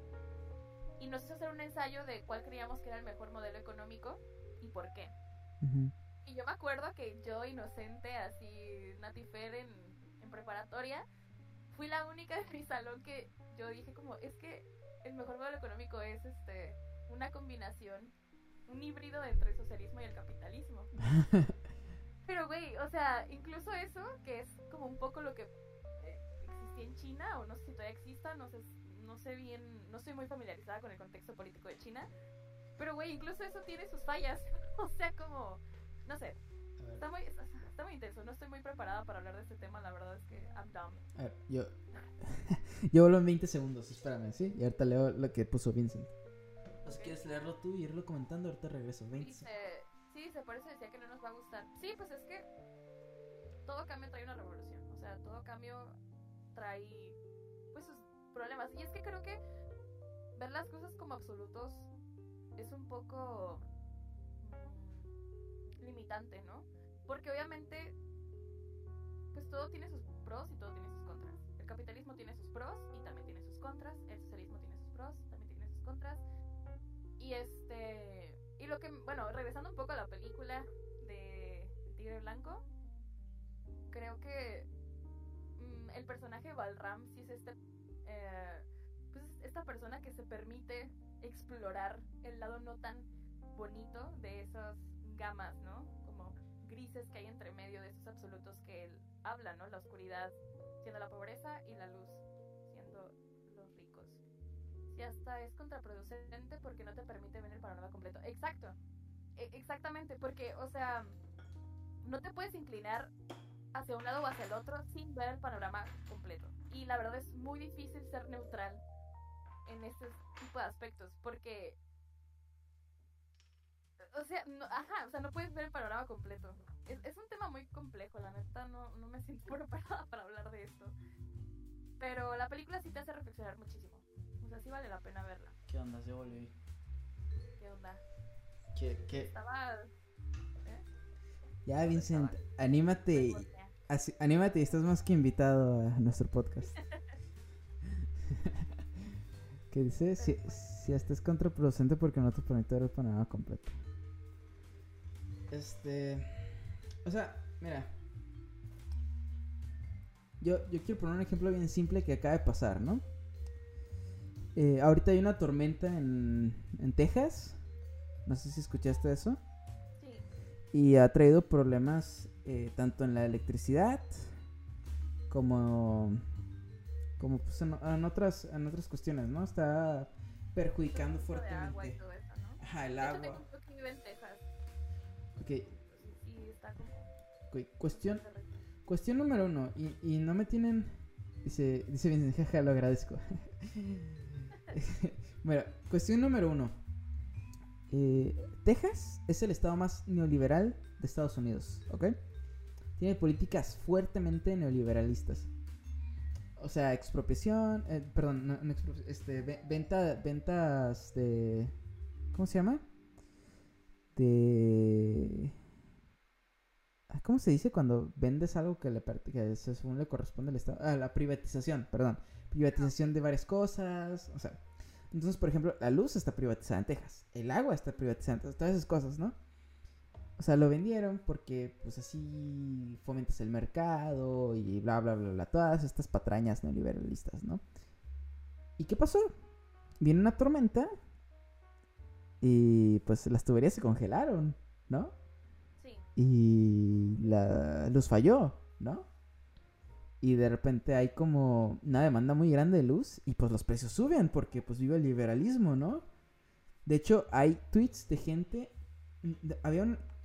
No, perdón, había un, un, un, ah, post, bueno, perdón, una nota en un periódico, no me acuerdo cuál, que hablaba de, de el caching, la cantidad económica que había generado esta, esta problemática para los empresarios, ¿no? Los empresarios a cargo de la luz, todo eso, porque la demanda es altísima. Entonces, como la demanda es alta, pues el precio sube. Porque capitalismo, ¿no? Pero bueno, eso a costas de toda la gente que se está muriendo en Texas de frío. Capitalicemos las tragedias. No, porque necrocapitalismo. Estamos generando dineros a expensas de la vida de la gente, pero bueno. Eso es una. Y la otra, y, el- y- y- que pasó recientemente, que también está siendo muy sonado en redes, es como, eh, creo que sí, era un Walmart o algo así, un, un supermercado, este, un abarrotes, pues se les fue la luz, ¿no? Entonces tiraron, tiraron toda la sección fría de carnes y todo lo que está en refrigeradores lo tiraron, ¿no? Porque pues por leyes y esas cosas no lo pueden tener a la venta, ¿no?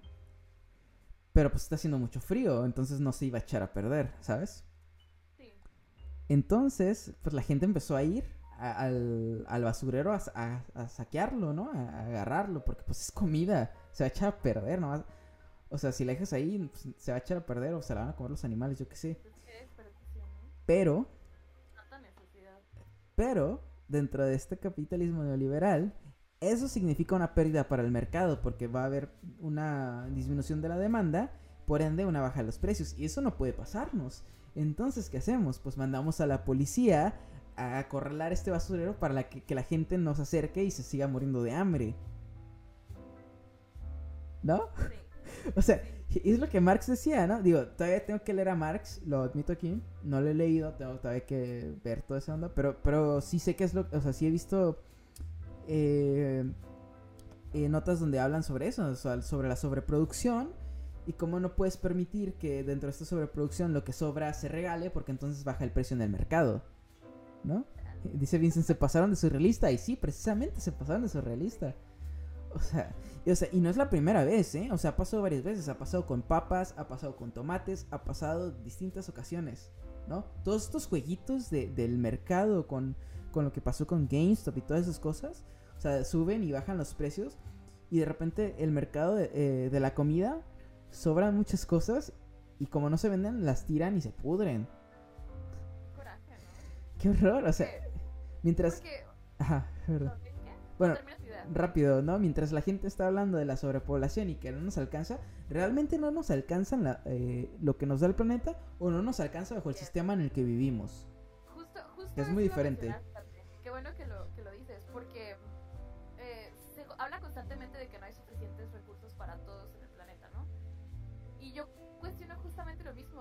verdad no hay suficientes recursos o simplemente los recursos están súper polarizados?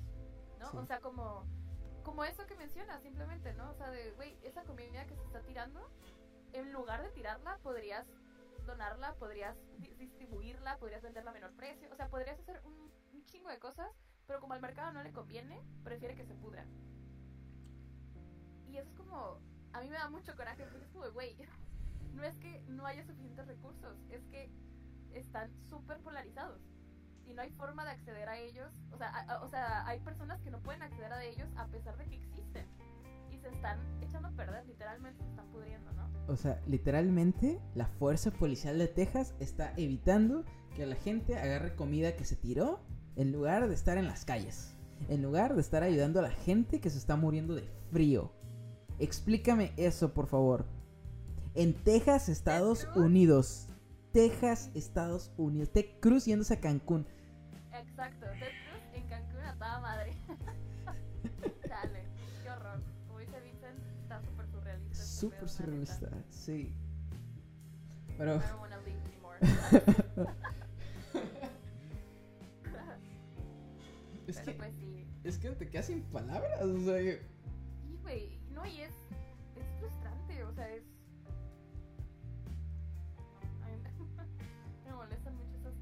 No, y, para, y, y es lo que dice Balram, ¿no? O sea, para pasar de ser el jodido que se está muriendo de hambre a ser el rico que se puede que puede ser gobernador o senador en, en Texas y irse a Cancún, pues o tienes que ser un criminal o tienes que ser un político, que, que parece, Claro. que parece lo mismo, ¿no? Eh, exacto. Tú sí me decías como que es lo mismo, ¿no? Oh, no. Qué horror.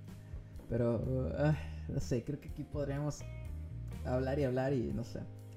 Sí, no podríamos dejar de rantear nunca, ¿no? Sí, es, Pero pues en conclusión, creo que la película da para mucho. O sea, en Sí. el sentido de que tal vez no es la, la gran producción, tal vez no es como la mejor película del mundo, pero sí te hace reflexionar bastante de temas que son, pues igual que la de el juicio de Chicago, ¿no? O sea, digo, obviamente son temas diferentes, pero es algo que está rele o sea, es relevante hoy en día, es algo que está sucediendo bajo nuestras narices, ¿no? Yo quiero recalcar algo que dice Diego Rosarín en, su, en el video donde reseña esta película, que ya les mencioné, que es eh, si el mundo del mañana se parece a lo, a lo dominado por el hombre amarillo y el hombre café, ¿qué queremos ser como Latinoamérica, no?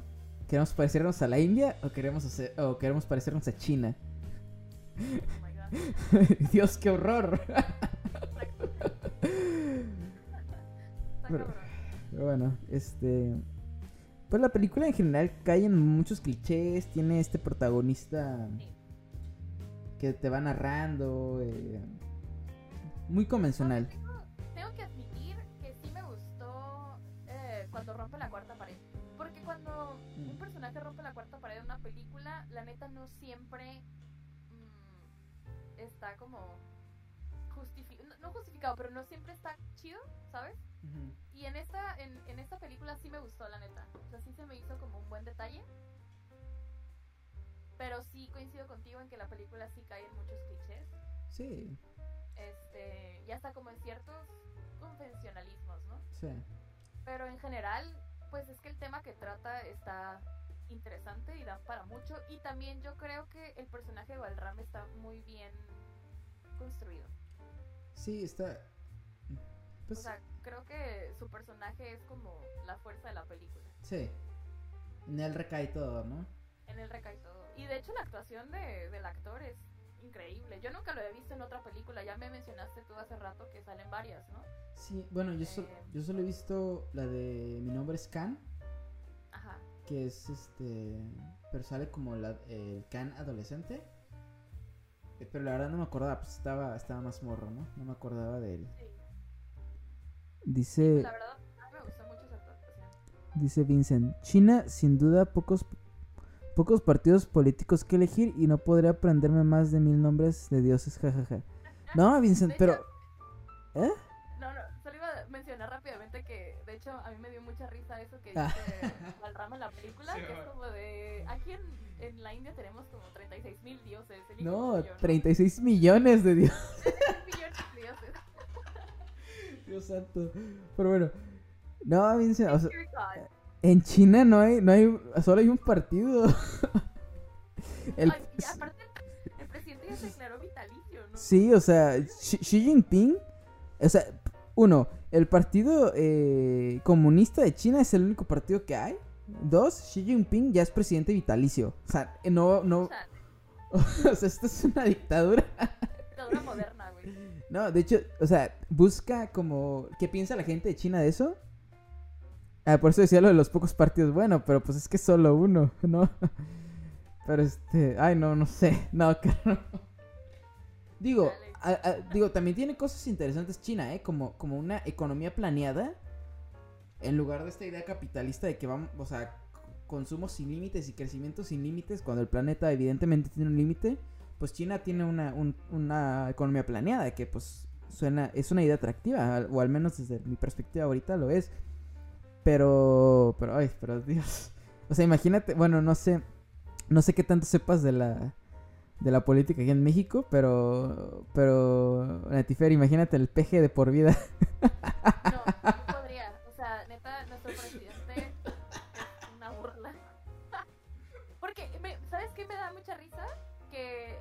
El AMLO se supone que es de izquierda y es la persona más de derecha que he conocido en mi vida. Como centro derecha, ¿no? Morena, güey.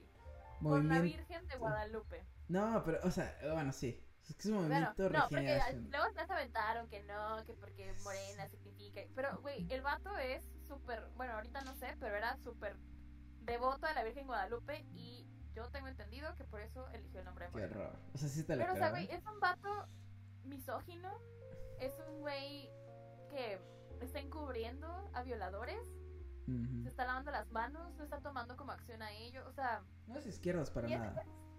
claro que no. no hay izquierdas en México. No hay izquierdas en México, exacto. O sea, eso es algo como súper frustrante porque yo por eso aquí, aquí en México siempre yo he dicho que soy eh, apartidista. O sea, no creo ningún partido, güey. Porque la neta, ningún partido eh, tiene. Todos son iguales, pues. O sea, son como diferentes variantes de lo mismo. Y la izquierda en México simplemente no existe. Ah. Ay, bueno, ya. No, es que, no, es que es deprimente, pero es que no hay, no hay izquierdas y, y peor aún, ahorita no hay ni siquiera una, ¿cómo se le llama? Una fuerza opositora, ¿no? O sea, estamos, estamos muy cerca de China en ese sentido, ¿no? Parece que Morena es el único partido político aquí en México. y, de hecho, güey, pues eso fue lo que pasó este, ahorita que. Bueno, no ahorita, pero hace dos años, ¿sí, no? ¿Lleva dos años en el poder AMLO? Mm, no me acuerdo. Bueno, pero cuando AMLO ganó. entró igual que Donald Trump. Ya, sí, ¿no? Sí, ¿no? Pero, o sea, desde que él entró a la presidencia, o sea, la, la gente estaba tan harta del PRI, del PAN, que incluso en la, en la Cámara de Diputados la gran mayoría de diputados eran de Morena simplemente porque nadie quería votar por el PRI por el PAN. Entonces, cuando esto sucedió, yo nunca he sido este, partidaria de, de AMLO, la verdad. Pero cuando sucedió, yo la verdad sí me, sí me asusté. Porque dije, no mames, este güey tiene mayoría de votos en la Cámara de Senadores y de Diputados. ¿Sí me explico? Y es simplemente por el hartazgo de la gente, pues de los partidos, ¿no? del PAN y el PRI, que son súper ultraderecha, chingada. Y Morena es más de lo mismo, pero disfrazado, ¿sabes? Pero bueno, ya. Aquí dice Vincent, la izquierda no existe o son muy pocos y no se les toman en serio. Lo que pasa es que algunos se adjudican el título de izquierda para hacer oposición. Y sí, o sea, creo que tienes mucha razón. Y, por ejemplo, o sea, mira, no sé tanto de políticas de Estados Unidos, pero Joe Biden, que es del mismo partido que Barack Obama, eh, pues llegó y es la persona más neoliberal que hay. Y, o sea, y, aquí viene este chiste horrible que hizo Rosario otra vez, eh, que es el de, pues qué chingón, que, que, pues puede haber transexuales en el ejército, pues derritiendo niños de, este, de Siria, ¿no? O sea, que, que, que es una experiencia totalmente distinta para el niño de Siria ser derretido por, por un misil lanzado por un transexual, ¿no? o sea... Pero, pues esas son las políticas de izquierda neoliberales de Joe Biden. Sí, sí, sí. Porque, o sea, yo la otra vez tuiteaba que me daba mucho miedo pensar que si el, el gobierno de Barack Obama nos trajo a Donald Trump, ¿qué nos va a traer el, el, el, El de Joe Biden. ¿No? Y, y digo, es Estados Unidos. Y acordémonos que estamos cinco años atrás de Estados Unidos todos los demás. ¿Se viene acaso una derecha dominante en Latinoamérica? O sea, no sé, no sé, Vincent, cómo están las cosas en Argentina. Pero aquí en México sí me da miedo de repente un, un, un, dere- un- alguien de derecha, pero ya declarado, ¿no? O sea, ya alguien que ni sea populista. ¿No? Dice Vincent, uff, eso no, le- no lo había pensado. Pero es que, o sea, no sé, sí da terror. Sí da terror. Y, y mira, el populismo, y, otra vez estoy citando a Diego Rosarín, el populismo son eh, respuestas sencillas para problemas complejos. Y eso, me perdonen, pero eso es una mamada. Sí, totalmente coincido. Dice, ya hubo una ola de derecha. Sí, ya, ya hubo una ola de derecha, pero, pero de extrema derecha, como lo es Bolsonaro en Brasil, como lo fue Donald Oh. Trump en Estados Unidos. O sea, no ha pasado en todos lados. No se ha, eh, sí, no ha sido tan claro aquí en, aquí en, en México, por ejemplo. No sé, no sé en Argentina, perdón. Dice, con Bolsonaro en Brasil, el golpe de Estado en Bolivia, acá. Ajá. Porque, o sea, por ejemplo, y decía Zizek que, que, que este... eh, Ay, ¿cómo se llama? El, el expresidente de Bolivia. Perdón, se me fue el nombre. Maduro. No, no. Perdón, perdón, Dios. Qué ofensa, qué ofensa, perdón. Perdóname. Este. No, no, no. Maduro es el de Venezuela. Que, qué horror. Este. Ay, ¿cómo, cómo se llama? ¿Tú te, ¿Tú te acuerdas, Vincent? Evo, gracias. Evo, Evo Morales. Gracias, gracias, Vincent. Evo Morales. Este, eh, Evo, dice Zizek, que Evo era, era, era la prueba de que el socialismo sí funcionaba en Latinoamérica. Pero son palabras de Zizek, ¿eh? No son palabras mías, son de Zizek. Pero bueno. Pues también, digo, no, también no estoy muy familiarizada porque obviamente no soy parte de- del país, pero también me recuerda un poco a Pepe Mujica, ¿no? Que digo, Pepe Mujica, que fue presidente de Uruguay, pues tenía pues esta tendencia también al, al socialismo y tengo entendido que durante su mandato las cosas fueron bien, ¿no? Y él era como esta prueba de, era como esta prueba andante de la austeridad. eh, pues política, ¿no? O sea, era un hombre que se rehusaba a cambiarse de casa, o sea, como pues, no sé, que lo que intentó hacer AMLO, pero que no. Es que, bueno, yo no sé porque, o sea, la verdad no conozco tanto de Pepe Mujica y lo admito. Eh, no, muy. Sí, sí escucho, o sea, cosas, pero no puedo hablar de él porque la verdad no, no conozco tanto. Pero sí, o sea, la austeridad política sí que maneja, por ejemplo, AMLO es, un- es una mentada de madre. O de padre, si quieren. Porque, Dios, o sea, ve el dinero que se invierte en los spots políticos, por ejemplo, ¿no? En los comerciales para, para el, o sea, el dinero público que se, que se va de los impuestos hacia los partidos políticos. Que... Me una pendejada eso. O sea, aquí en México se gasta tanto dinero en campañas políticas y al rato ves todos los las lonas tiradas así de que están contaminando. Dice Vincent... Güey, también. ¿eh? Sí, sí, sí, sí, pura, o sea, pura manipulación. Y luego la, la ge- la gente ni sabe por quién vota. Que es una realidad. O sea, un, Sí. te- un tema importante y muy sensible en la democracia es el, el ver que la- no todas las personas que votan tienen la educación suficiente para votar. Y ese es un problema que hay que resolver. Güey, Yo- simplemente que le critican mucho al PRI, perdón, como Sí, rápido, no, adelante.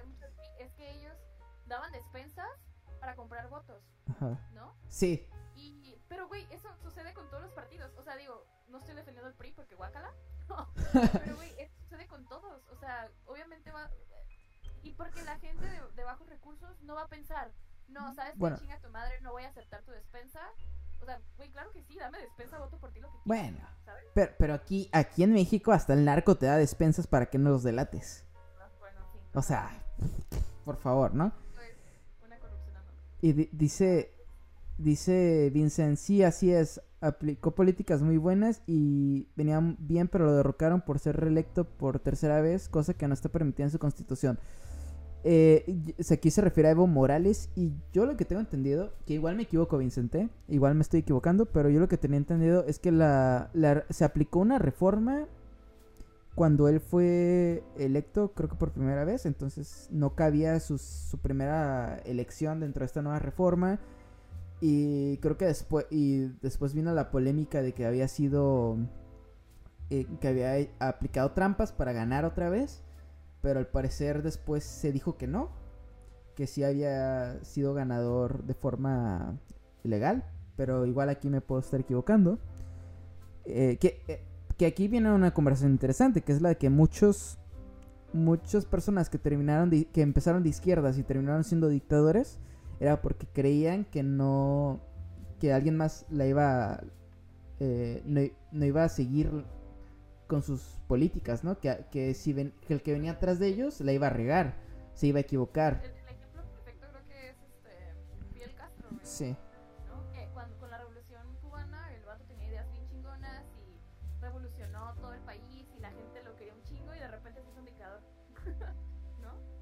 Dice, sí, en Uruguay con Pepe Mujica como ejemplo de poder, digo de, de poder, de humildad, pero ahora el presidente es de derecha y bastante conservador.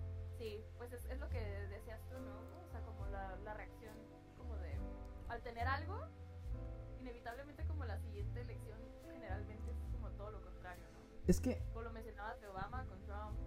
Sí, es que, mira, mira, otra vez, aquí estoy citando a Diego Rosarín, que otra vez lo recomiendo. Diego Sí, o sea, el, podcast pasado fue Shishik, ahora es Diego Rosarín este, él, él dice, ¿no? Que, que la gente muchas veces no sabe cómo expresar lo que le está pasando. Entonces, pues recurre a, a, a, lo que gente que tiene palabra o que tiene este capacidad de speech, como lo fue, dice Vincent, el padrino, el padrino del podcast, totalmente. Diego Rosalín es el padrino de este podcast, sin que lo sepa, ¿no? Pero sí, o sea, dice, dice él que este que luego la gente no sabe cómo expresar lo que sufre o cómo expresarlo. Entonces se apropian de speeches o, de... Ah, ¿Cuál es la traducción de speech? Discurso, gracias. De discurso de otras personas, como lo fue Donald Trump en su tiempo, ¿no? Pero realmente no, no saben que la causa de, lo, de sus males es este sistema económico en el que vivimos. Porque el sistema económico en el que vivimos, la verdad es que favorece al rico y desfavorece al pobre, ¿no? Y, y de repente viene alguien de derechas, ultraconservador, a decirte que la culpa es de los mexicanos que se están cruzando a Estados Unidos ilegalmente, y la gente dice, ah, pues seguramente sí es cierto. Cuando no te dice que pues, las empresas americanas están yendo a Estados Unidos porque les sale más barato irse a China, irse a Bangladesh, ¿no? No es que los mexicanos estén llegando a, a, robarse los trabajos que ningún gringo quiere hacer, por cierto, ¿no?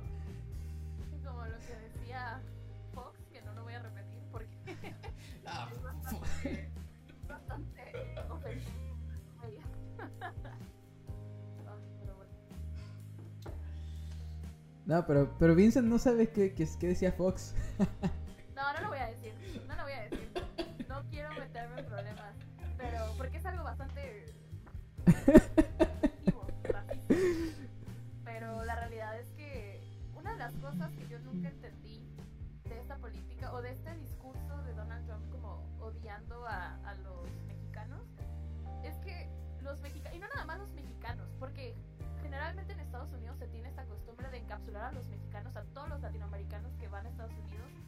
probar suerte. Y, y de hecho, pues, güey, aquí lo podemos ver en Tijuana, que somos frontera y que aquí este, a los deportados, que generalmente ni siquiera son de, de México, no son de este país, aquí los avientan, ¿no? Ni siquiera los regresan a sus países. Eh, ah, pero bueno, o sea, son los, los indocumentados que van a Estados Unidos a trabajar. Uy, ¿quién va a trabajar los campos en Estados Unidos? Los gringos no quieren. Con los, con los sueldos que les dan a los campesinos, con las condiciones de trabajo, ¿quién va a trabajar ahí si no son los indocumentados? No. Porque es dinero que ellos a ellos les sirve y les mandan a sus familias, güey, y que sus familias con eso se sustentan. No, espérate. O sea, como... Es- es- espérate que, que uno, bajo, otra vez recordemos que el sueño del capitalista es eh, gastar lo menos posible y generar lo máximo, ¿no? Ah, Sí. Pues a los, a los trabajadores ilegales no les tienes que dar servicio, eh, servicio médico, no les tienes que pagar su seguro médico, no les tienes que dar seguros de vida, no les tienes que dar eh, eh, los, los taxes de los ahorros, ¿no? Te ahorras Claro. todo eso si contratas un, un documentado. Y, lo, lo y espera-. Ah, no, perdón, y espérate, o sea, si un indocumentado se te, se te las- se lastima o tiene una enfermedad, tú no la tienes que pagar. Es, es ilegal. Como es una persona ilegal, pues no le tienes que pagar eh, dinero porque se enfermó o porque se rompió una mano o un pie, ¿no? Entonces, ese dinero en lugar de gastarlo en esa persona, pues te lo quedas tú como empresa y generas más. Y arriba el capitalismo, ¿no? Viva el capital. Viva el capitalismo, ¿no? El necrocapitalismo. Perdón por interrumpirte, por cierto. No, no, no, no está bien. De hecho, justo algo parecido a decir, así que... Qué deprimente.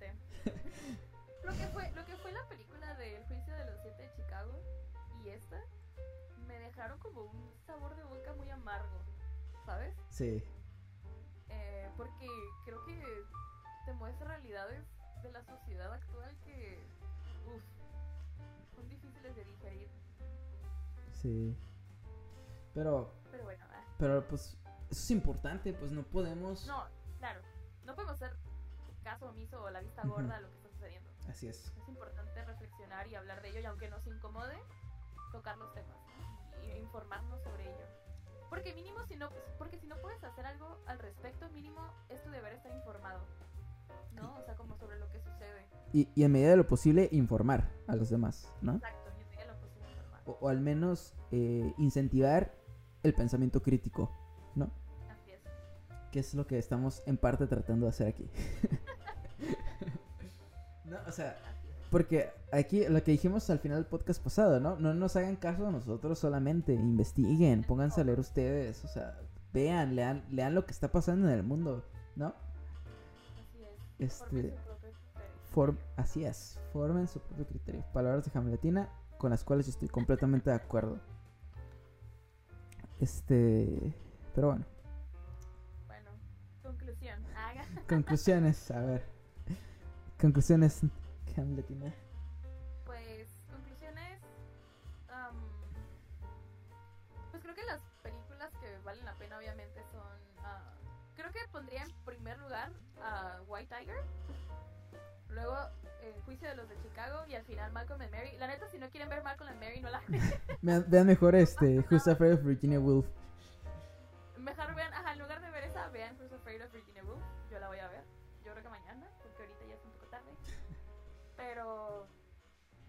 Padre como. Creo que, creo que. O sea, creo que lo hago. ¿Cómo? cómo? Déjame ordenar mis ideas. creo que está padre y creo que los invito a ver películas que nos hagan reflexionar y nos hagan cuestionarnos, ¿no? Y nos hagan debatir como ahorita, ¿no? O, o investigar más a- acerca de ciertos temas, como lo puede ser la película de White Tiger y el juicio de los siete de Chicago. Porque son temas que nos, nos, am, pues nos competen, ¿no? O sea, son, son cosas que sí nos afectan y que pues tenemos que vivir con ello y, es, es bueno reflexionar acerca de ello, ¿no? Aparte, pues la neta son películas entretenidas. No son películas, o sea, sí son un poco pesadas, pero no en el mal sentido, ¿no? O sea, son entretenidas y pues qué mejor forma de aprender un tema o de reflexionarlo, de cuestionarlo de una forma entretenida, de una forma pues dinámica, ¿no? Como lo es el cine. No sé. Es mi conclusión, supongo. Oye, Oye, Un poco abrumada por todos los temas que no, es que sí está, sí está... buen sentido, obviamente. Sí, sí, sí, sí está cabrón, la verdad. Oye, pero antes, antes de que concluyas tu conclusión, jeje, este, ¿no quieres añadir algo de, de lo de que dijo, lo que escribió Martin Scorsese con su último ensayo sobre Federico Fellini? Fíjate que ese ensayo está muy bonito. Es que Martin Scorsese es un romántico del cine y la neta es que Aquí amamos a Martin Scorsese. ama el cine es Scorsese, ¿no? Pero fíjate que es que es un poco es que esta, esta época, ahorita la neta estamos viviendo la época del streaming, ¿no? Y algo que me, que me gusta del ensayo que escribió Scorsese es que él dice que se menciona como la democratización del cine, pero en realidad es una democratización del cine, o sea, como al final de cuentas las, estas empresas te venden contenido, ¿no? O sea, lo llama así como de, ah, contenido, estamos preparando contenido y contenido de calidad y contenido de calidad, pero en el contenido de calidad embarcan todas las producciones eh, pues de entretenimiento, cuando en realidad el cine es mucho más que eso, ¿no? El cine es mucho más que entretenimiento, el cine es un arte, el cine es también este... O sea, con el cine puedes hacer muchísimas cosas más allá de entretener, ¿no? Más allá de formar un contenido. Puedes este, hacer este, statements políticos y sociales, puedes denunciar cosas que suceden, ¿no?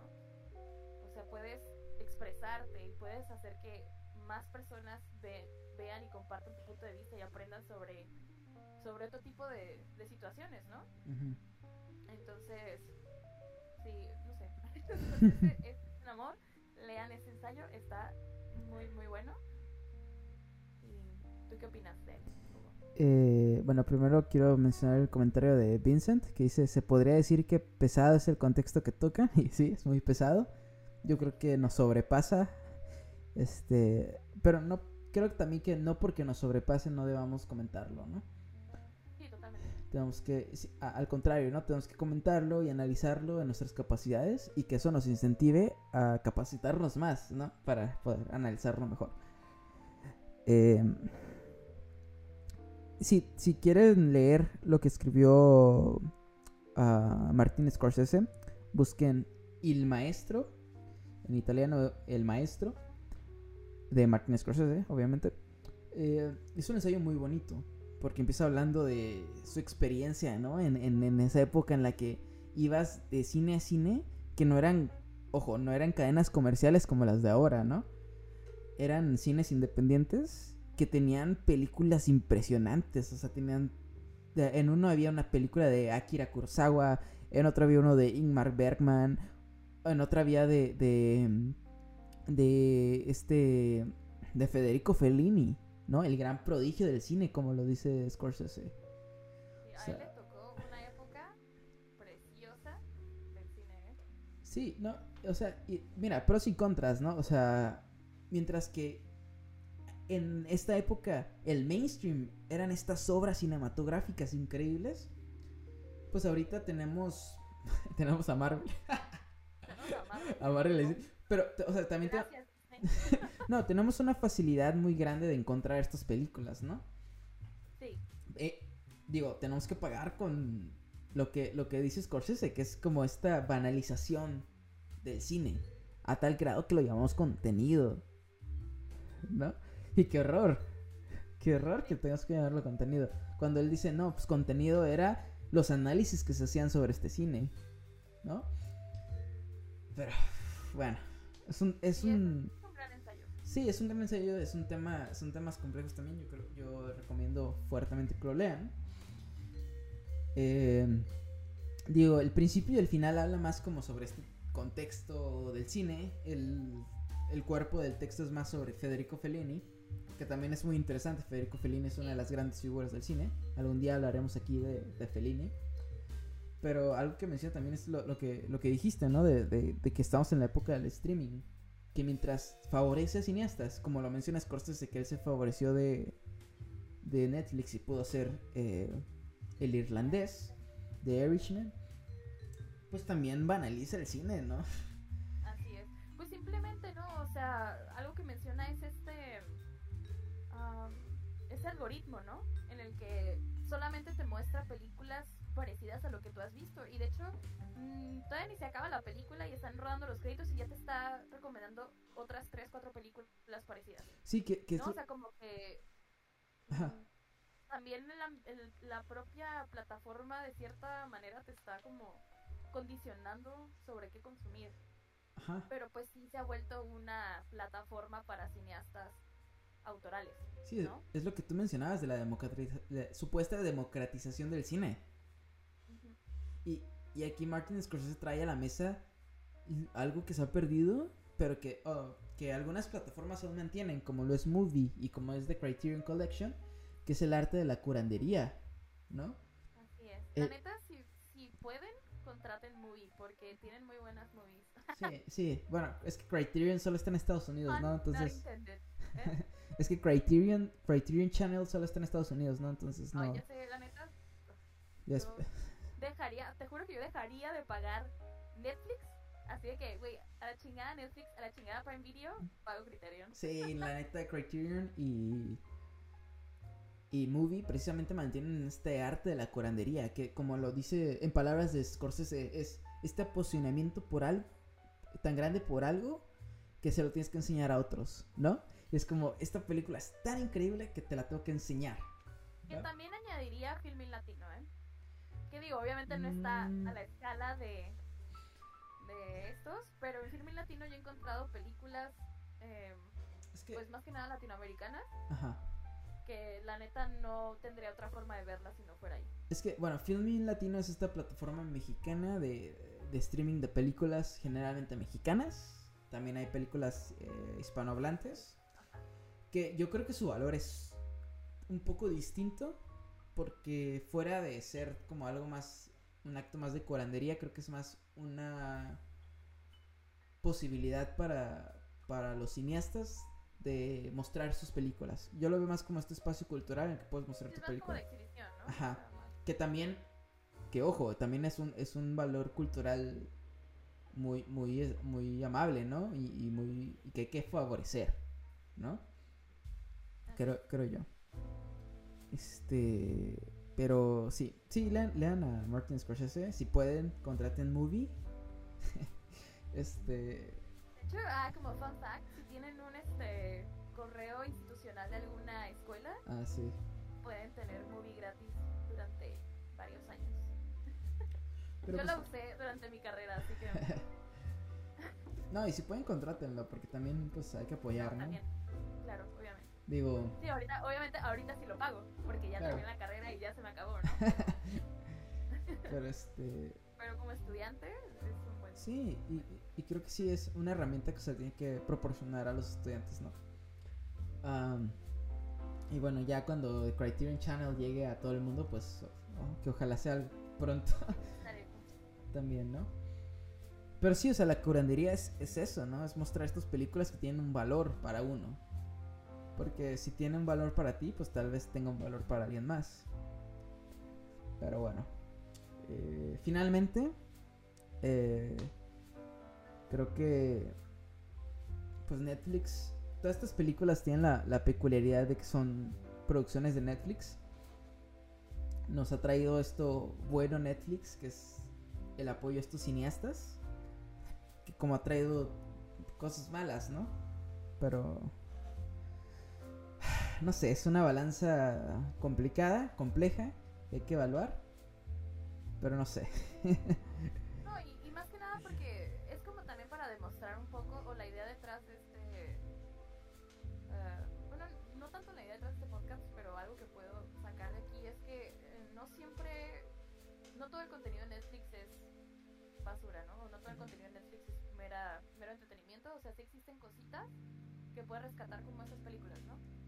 Que que pues vienen de provienen de cineastas más este, autorales provienen son, son temas más este, pertinentes a nuestra realidad.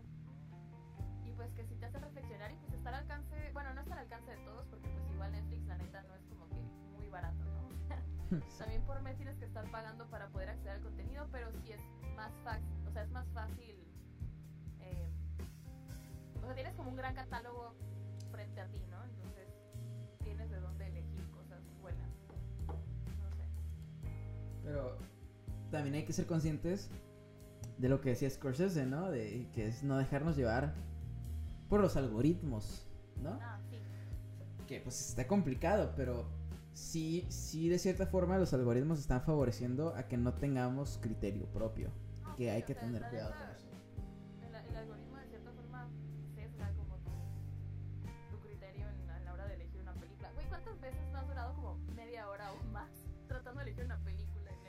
No, o sea, no, no- ¿No te ha pasado que te tienes más viendo el catálogo que viendo la película? a veces, a veces estoy así como viendo y, ay, esta la voy a agregar a mi lista, esta también, y de repente yo duré media hora solo agregando películas a mi lista que probablemente nunca voy a ver porque son demasiadas. Sí. Y digo, también entre eso me sale que veo películas que digo, qué horror, ¿por qué? Pero bueno. Pero bueno, este, sí. Eh, digo, otra vez, no se queden con nuestras ideas. Busquen ustedes, investiguen ustedes y formen su propio criterio. Sí, no, creo que algo importante que tenemos que seguir es eh, como sucedían los diálogos eh, en la antigua Grecia. Es tener, nosotros tenemos una tesis, alguien puede tener nuestra, la antítesis, pero lo importante es formar la síntesis, ¿no? Y avanzar a una verdad que, bueno, igual ninguna verdad es absoluta, pero pues entre más verdadero sea, más favorecido podemos salir, ¿no? Y podemos salir todos. Hay que contraponer ideas a nuestras ideas. No hay que quedarnos en un pensamiento circular en el que todos digan lo mismo que pensamos nosotros. Hay que retarnos, hay que retar nuestro intelecto y buscar cosas que, que nos reten, que no podamos responder o que pongan en jaque nuestras ideas. Porque igual estamos equivocados, ¿no? O sea... Y la neta,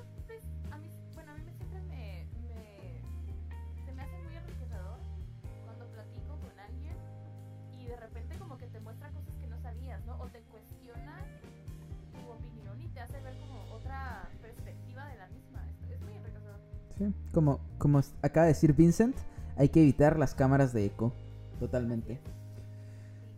Pero bueno, algo más. ¿Algo más que decir, mi querida Hamletina? La neta, creo que. O sea, creo que. Ya lo dicho está dicho. Como que no nada más que agregar. Sí. Pero sí. La neta, mínimo, al menos la de El juicio de los de Chicago la película de, de White Tiger son películas que siento que sí vale la pena ver.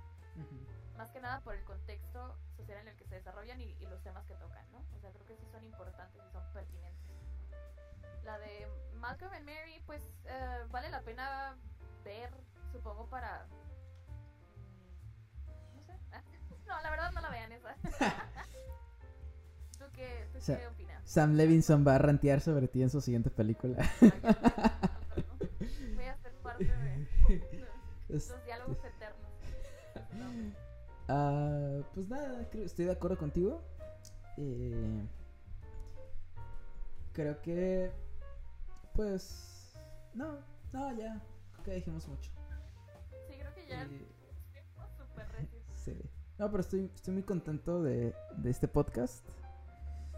Sí. Y muchas gracias, Nati, por estar con, conmigo aquí compartiendo esto.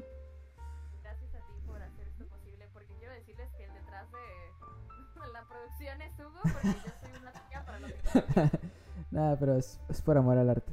Dice Vincent, hay que aprender lo bueno y aprender de lo malo, jaja. Sí, totalmente. Sí es. Este... Lo bueno y aprender de lo malo. De hecho, fíjate que aquí como tomando un poquito la idea que nos dice, Ajá. Eh, alguna vez me llegaron a preguntar como de, ya ves que yo veo muchas películas malas. sí. Entonces tengo como un,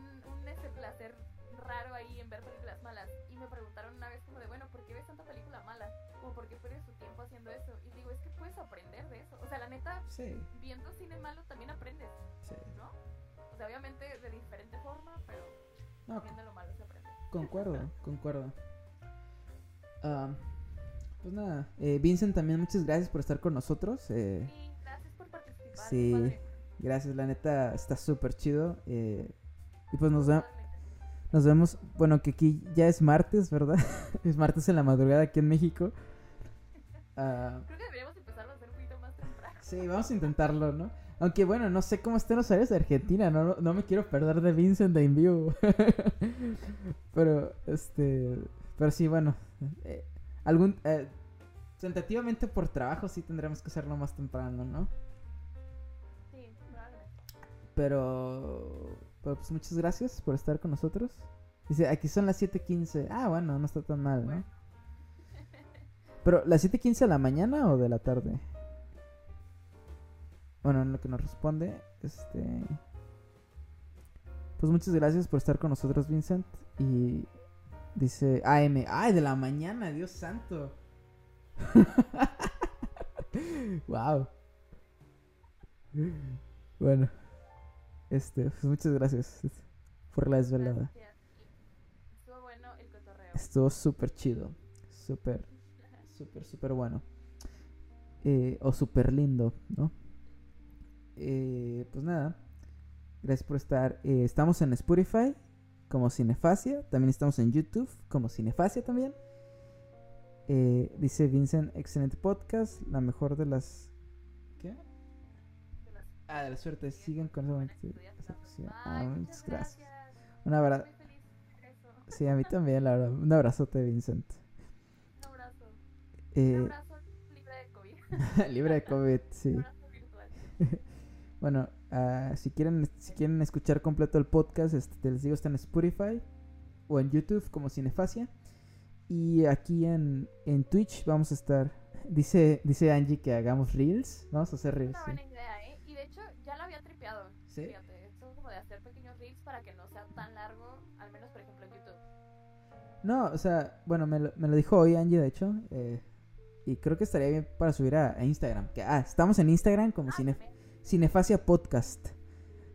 Estamos en Instagram como Cinefacia Fo- Podcast para que nos sigan. Eh, y todos los lunes, eh, los lunes en México.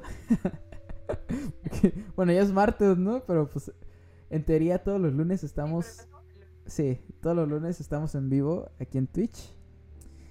Este, y muchas gracias, ¿no? La neta estoy muy, muy contento, muy feliz con esto.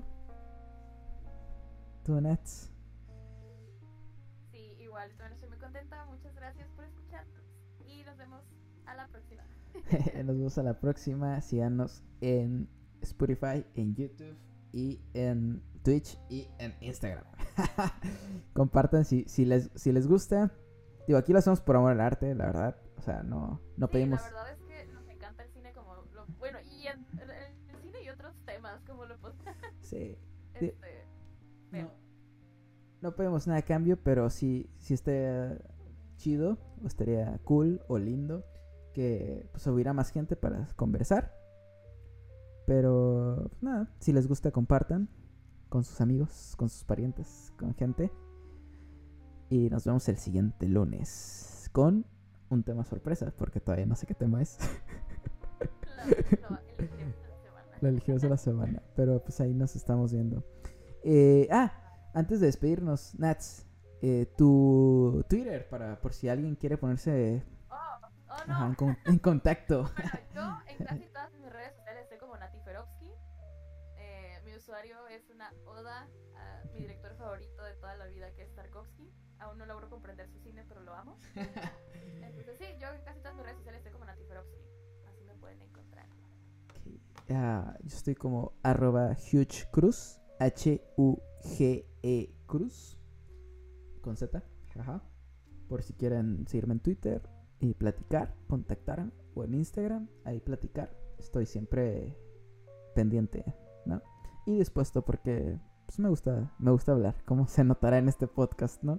¿Cómo se puede notar en ese podcast como súper habladores los? Sí, mucho platicar. Pero bueno, Pero bueno, eh, pues muchas gracias. Que tengan buena noche o buen día, depende de dónde estén.